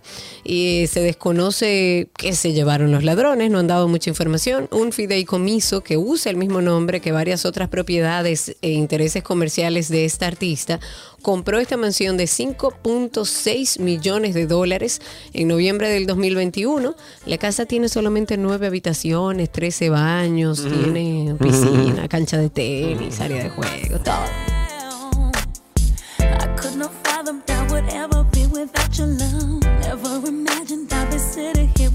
Myself. Cause I didn't know you, cause I didn't know me, but I thought I knew everything. I never felt the feeling that I'm feeling now that I don't hear your voice. Or have you touch and kiss your Míralo ahí, el de Prison Break, Michael Schofield. Sí, señor. Dice un comentario ahí en YouTube de que yo estoy sorprendida de la cantidad de gente que han entrado aquí nada más para ver a Michael Schofield. El personaje, o sea, en el Sí, video claro, que sale. sé. En otra noticia, el cantautor guatemalteco Ricardo Arjona no está en eso de subirse a la ola de la defensa del lenguaje inclusivo. Todo lo contrario. Dice que le resta importancia, como lo hizo durante un concierto en Asunción, en Paraguay, donde resaltó que lo importante es el respeto. Dice, han pasado muchas cosas desde que no nos vemos. Hubo muchos fenómenos, entre ellos el peor de todos. Nos encerraron dos años, nos pusieron mascarillas, nos dejaron ahí sin nada que hacer con el celular en la mano, con redes sociales y con mucho tiempo libre y echamos todo a perder. Entonces empezaron a aparecer cosas vulgares, aparecieron 32 géneros como si lo importante fuera sumar géneros y no respetar lo que quiera ser. Eso expresó Arjona, luego agregó, dice, gente que desfilaba por las calles tratando de cambiar las vocales a las palabras y yo tendría que saludar esta noche a todes, por ejemplo, eso es mucho tiempo libre desperdiciado. Yo creo que por primera vez estoy de acuerdo con Ricardo Arjona. Y digo de acuerdo porque yo lo que siento es que debe haber un respeto. Lo que pasa es también que tenemos que pensar en que esas minorías necesitan también ser vistas para, para lograr sus derechos fundamentales. Eh, Eso de ponerle nombre a todo lo que, eh, a todas las decisiones individuales, creo que es mucho y que vamos perdiendo el foco. Pero lo que sí es que hay que entender que las minorías deben seguir luchando. El cantautor mexicano Alex Sintek expresó que no le gustan las mujeres operadas ni buenotas, más bien prefiere las féminas sin tanto maquillaje y al natural. Este intérprete de Duele el Amor declaró y cito. A mí me gustan las mujeres naturales, con poco maquillaje. No me gusta que se produzcan, no me gusta que se pongan busto falso o se pongan nalgotas, que estén todas buenotas, que se inyecten la boca. Híjole, no, nada de eso me gusta. Me gusta la belleza natural. Pues esta opinión de este artista le trajo un mar, señores, de críticas, porque la gente parece que no. Señores, si a él no le gusta, no le gusta. Hay, hay, otros millones de hombres que sí le gusta. Pero empezaron a dejar mensajes como alguien que calle a Alex Sintek. O a Alex Sintek le gustan las mujeres. Alex Sintek dando su opinión acerca de cómo le gustan las mujeres como si a alguien le interesara. Da pena ajena. La verdad es que es doloroso ver cómo las redes sociales se han tornado en eso, en que usted hace un juicio y si una persona dice algo distinto a lo que usted piensa o es su certeza, pues usted le cae arriba sin ninguna piedad. Por supuesto, hay muchos que defendieron su derecho a expresarse. eh, dice que cada quien tiene derecho a expresar lo que siente y lo que le gusta. Además, en gusto se rompen géneros incluso. Y ahora resulta que todo les molesta. Ya nadie puede decir qué le gusta y qué no. Eso es parte de lo que comentaron los usuarios. Angelina Jolie, oigan esto, acusó de forma anónima a Brad Pitt por agresiones en el 2016, pero el FBI desestimó el caso. Y estoy citando, después de mucha especulación, los sujetos de una demanda anónima en el 2016 en la que la demandante alega haber sido agredida por su entonces esposo en un avión privado han sido revelados como Angelina Jolie y Brad Pitt. Eso publicó la revista Variety, de acuerdo con un informe publicado por Puck. Angelina Jolie le dijo a un agente del FBI que Brad Pitt la agredió a ella y a sus hijos física y verbalmente cuando se encontraban a bordo de un avión privado. En su declaración ante el agente, Jolie dijo que Pitt la llevó a la parte trasera del avión, la agredió físicamente, le gritó, le arrojó una cerveza. También dijo que el actor había golpeado al hijo mayor de ambos, a Maddox. El agente del FBI se reunió posteriormente con el fiscal federal adjunto y ambos concluyeron que no presentarían cargos penales contra Brad Pitt. Esto provocó que Angelina Jolie presentara de forma anónima una demanda bajo la ley de libertad de información contra el FBI eh, para obtener documentos relacionados con la investigación contra Pitt. Siguiendo con la línea de que comentaba hace un momentito de las mujeres y las operaciones y demás, la popular cantante mexicana Paquita la del Barrio ha criticado a las mujeres que se someten a cirugías plásticas para agradar al sexo opuesto, ya que en su opinión, dice ella, el hombre no merece tantos sacrificios. Otra de las cosas que dijo fue que me refute quien sea pero eso lo hace la mujer para gustarle más al hombre.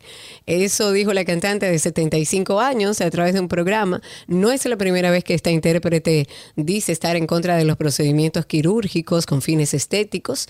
Y con el paso de los años, Francisca Viveros Barradas, que es el nombre de pila de Paquita la del barrio, ha mantenido su postura de decirle no a las cirugías si el objetivo es atraer un hombre. Y dice, jamás pondría en riesgo mi vida por vanidad. Yo canto, no enseño. Y la gente me va a ver por mis canciones, no porque esté buenota. Uno, a los 60 años de edad ya no se cuece al primer hervor. Eso dijo esta cantante en una entrevista. Y ya con esto finalizamos. Sin embargo, le invitamos a cada uno de ustedes a que ahora mismo vaya a la plataforma podcast que está en su celular y busque Karina y Sergio After Dark. Karina y Sergio After Dark. Hay un nuevo episodio que sale esta noche. Se llama, bueno, es el episodio del grooming, que esto es a propósito del caso de André- Andrés Castillo, el actor, en el que le dejamos algunas herramientas tanto a los padres como a los hijos que puedan ponerse, exponerse a esta situación y actuar. Sin embargo, eh, también hay uno muy bueno que se publicó la semana pasada que es sobre orientación sexual.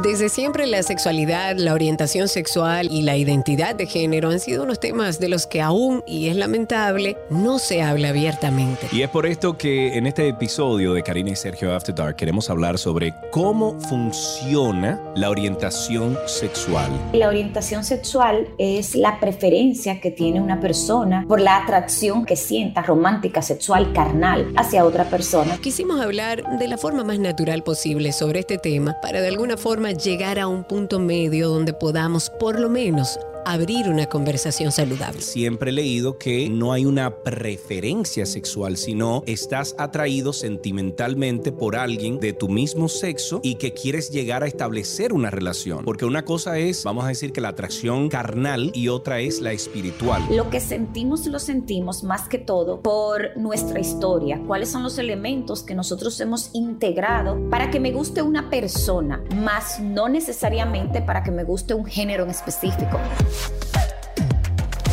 Karina y Sergio, After Dark. Karina y Sergio After Dark, puedes entrar ahora mismo a cualquiera plataforma, o sea, cualquier plataforma de podcast y poner nuestros nombres o sencillamente usted entra a Google y pone Karina Larrauri Podcast o Sergio Carlo Podcast y voilà, ahí sale de inmediato. Suscríbase porque hoy a las 7 de la noche sale un nuevo episodio de Karina y Sergio After Dark.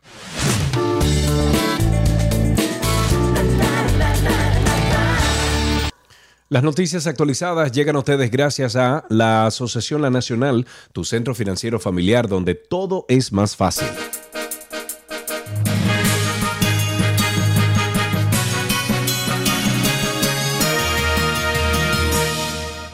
Aquí están las noticias. La Procuraduría Especializada para la Defensa del Medio Ambiente y los Recursos Naturales ha iniciado una investigación para determinar las causas de la muerte de decenas de peces en el río Soco, que cruza el municipio de Ramón Santana en la provincia de San Pedro de Macorís hasta desemboc- desembocar al Mar Caribe. Francisco Contreras, que es titular de la PROEDEMAREN, bueno, la Procu- Procuraduría Especializada para la Defensa del Medio Ambiente, eh, y su objetivo consiste en determinar si la muerte de los peces fue causada por un delito ambiental para entonces proceder a perseguir a los responsables.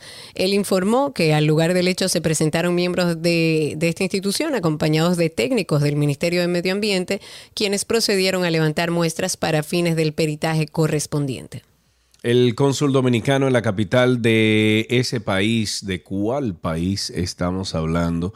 Se reunió con el clúster de aguacate de Ga- Ga- Cambita. Cambita Garavito, provincia de San Cristóbal, entidad con la que se comprometió a intervenir para superar las trabas que están dificultando la entrada del referido producto desde la República Dominicana a la hermana isla o la vecina isla, eso estamos hablando de Haití. Entonces, una vez asuma formalmente la función para que le fue asignado por el mandatario, al conocer directamente de los afectados que, de, que cientos de contenedores llenos de aguacate han sido devueltos de puertos por los obstáculos, estamos hablando de Puerto Rico entonces, que colocan las autoridades de ese país, Cedeño calificó la situación como inaceptable y afirmó que hará todo lo que esté a su alcance para resolver este, este problema.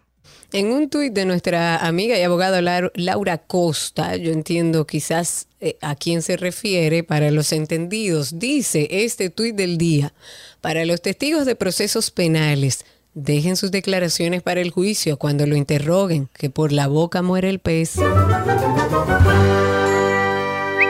Karina, mira, se dice, por la boca muere el peje. Ok. Ah, ok, pero yo estoy citando a Laura Costa y ella dijo pez. No, no, no. Hay que lo llamarla utilizó mal. Que me, me excuse Madame Saga, que eso es peje lo que hay que decir. Eh. Bueno, los principales concilios e instituciones evangélicas entregaron a la Comisión de Cultura de la Cámara de Diputados un documento de objeción al conocimiento del proyecto de ley orgánica que regula la libertad religiosa, de conciencia y de cultos y que crea el registro de entidades religiosas en el país que fue sometido por el diputado Eugenio Cedeño. Y finalmente, a propósito de que ayer estábamos celebrando el Día del Maestro, decena de maestros que aprobaron el concurso de oposición docente están reclamando al nuevo ministro de Educación sus nombramientos. Estaban ahí vociferando, vociferando consignas con pan- pancartas, profesores de Santiago, de San Juan, de Moca, de Puerto Plata, de Yamasá. ¿Para qué? Para exigir a la dependencia sus designaciones. Y hasta aquí las informaciones actualizadas en 12 y 2.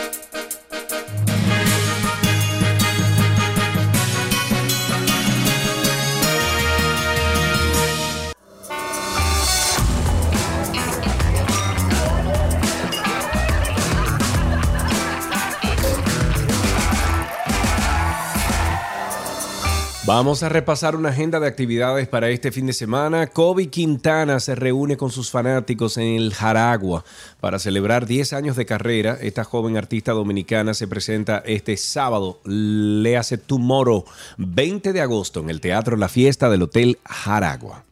Díganle a mi padre Rubén Lara- Larauri, Larrauri, que estoy al aire. Eh, también Wow. tengo, ten- todavía sí, todavía estamos en eso. La exposición Licurgo, llamada Obra de la Luz, ha sido creada por la artista argentina Judith Cisneros en homenaje a Carlos Cruz Diez. Es una exhibición inmersiva de luz, de color, de sentido, en el que el artista ahí alterna entre la ilusión y la realidad. Esto está disponible para el público hasta el 2 de septiembre en la Galería Nacional de Bellas Artes en el Palacio de Bellas Artes. Ok, esto es una convocatoria. La Orquesta Sinfónica Juvenil está en proceso de reestructuración, por lo que hace un llamado a audiciones para todas sus plazas. Serán los días 24, 25 y 26 de agosto en la Escuela Elemental Elila Mena. Pueden buscar más información Bueno, hay que compartir esa, ese, Sí, ese compartimos enlace, el sí. enlace a través de nuestras redes. Sí, en Twitter pueden conseguirlo por ahí. Una selección de 36 fotografías deportivas realizadas por el artista visual Timo Pimentel, Premio Nacional de Artes Plásticas del 2016, para las publicaciones de la revista Ahora en las décadas de los años 60 y 70.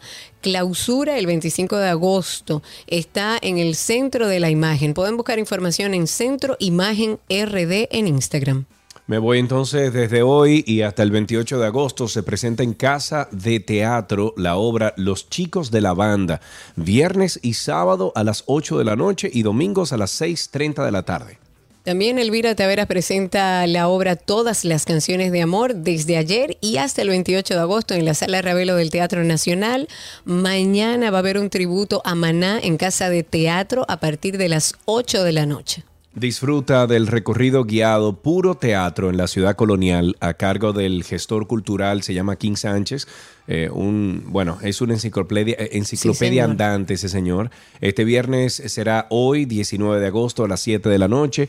Pueden, eh, bueno, ustedes pueden descubrir ahí espacios del núcleo urbano más antiguo de la ciudad Santo Domingo, donde se hizo teatro durante la época colonial. La cita es partiendo de la calle Isabel la Católica 202 y puedes reservar ahora mismo, te recomiendo que llames de una vez, 809-960-2094. Y hasta aquí nuestra agenda en 12 y 2.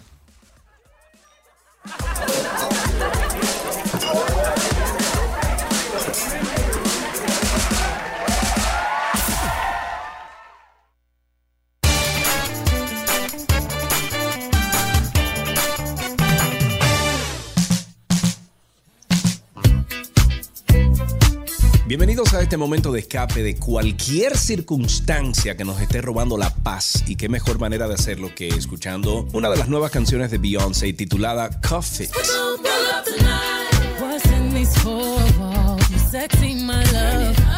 Esta canción del séptimo álbum de estudio de la cantante estadounidense Beyoncé, lanzado el 29 de julio, es su primer lanzamiento de estudio en solitario desde Lemonade y sirve como primera entrega de un proyecto que pretende ser una trilogía. En esta canción notamos la influencia del músico Nile Rodgers, quien figura también como escritor de esta canción. Siguiendo con el tema del álbum, es casi sorprendente que el trabajo sea tan exuberante considerando que Renaissance se grabó durante la pandemia como reveló Beyoncé. Pero este es también, yo creo que el momento en que encontró que era el más creativo. Las canciones de este álbum dan como ganas de levantarse, de bailar como Cuff It, con su alegre sensación disco que hoy entra en nuestra lista de canciones positivas. I feel like falling in love.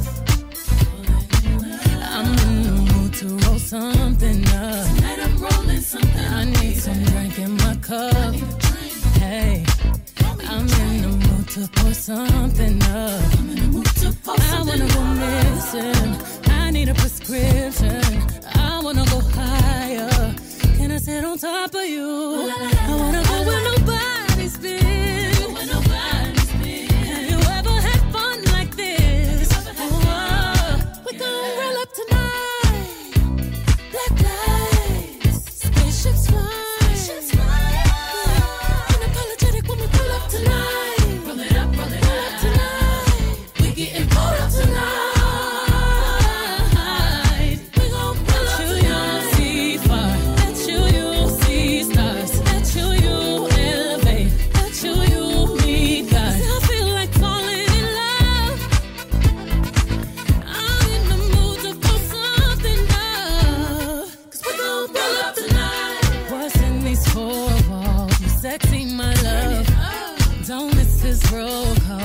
You word?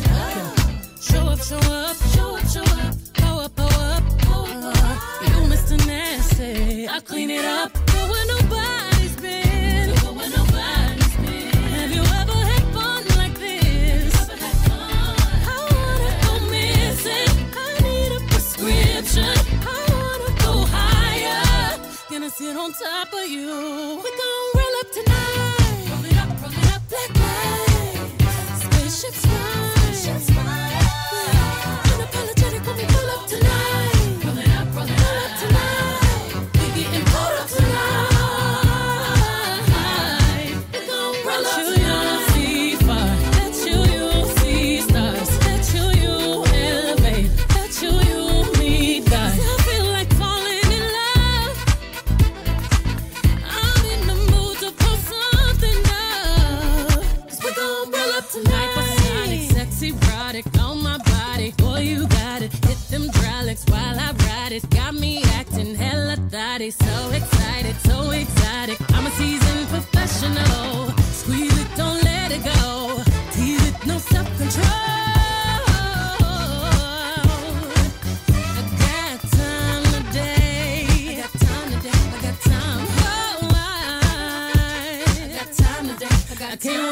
Come out and play. yeah,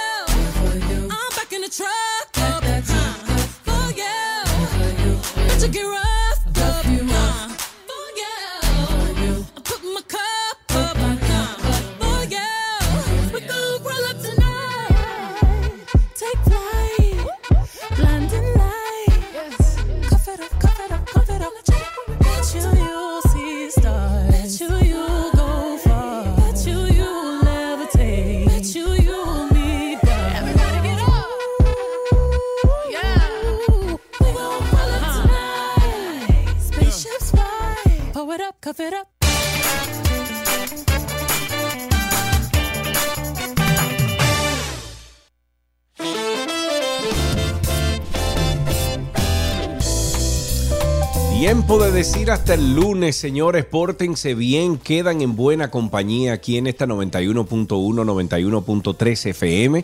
Le pedimos por igual que pasen por 12y2.com, 12y2.com y por supuesto que se suscriban a Karina y Sergio After Dark porque a las 7 de la noche hoy se publica un nuevo episodio. Adiós, Clary, y a todos los que están en Twitter Spaces, gracias por la compañía. Feliz fin de semana. Sean felices. Chau, chau. Bye, bye.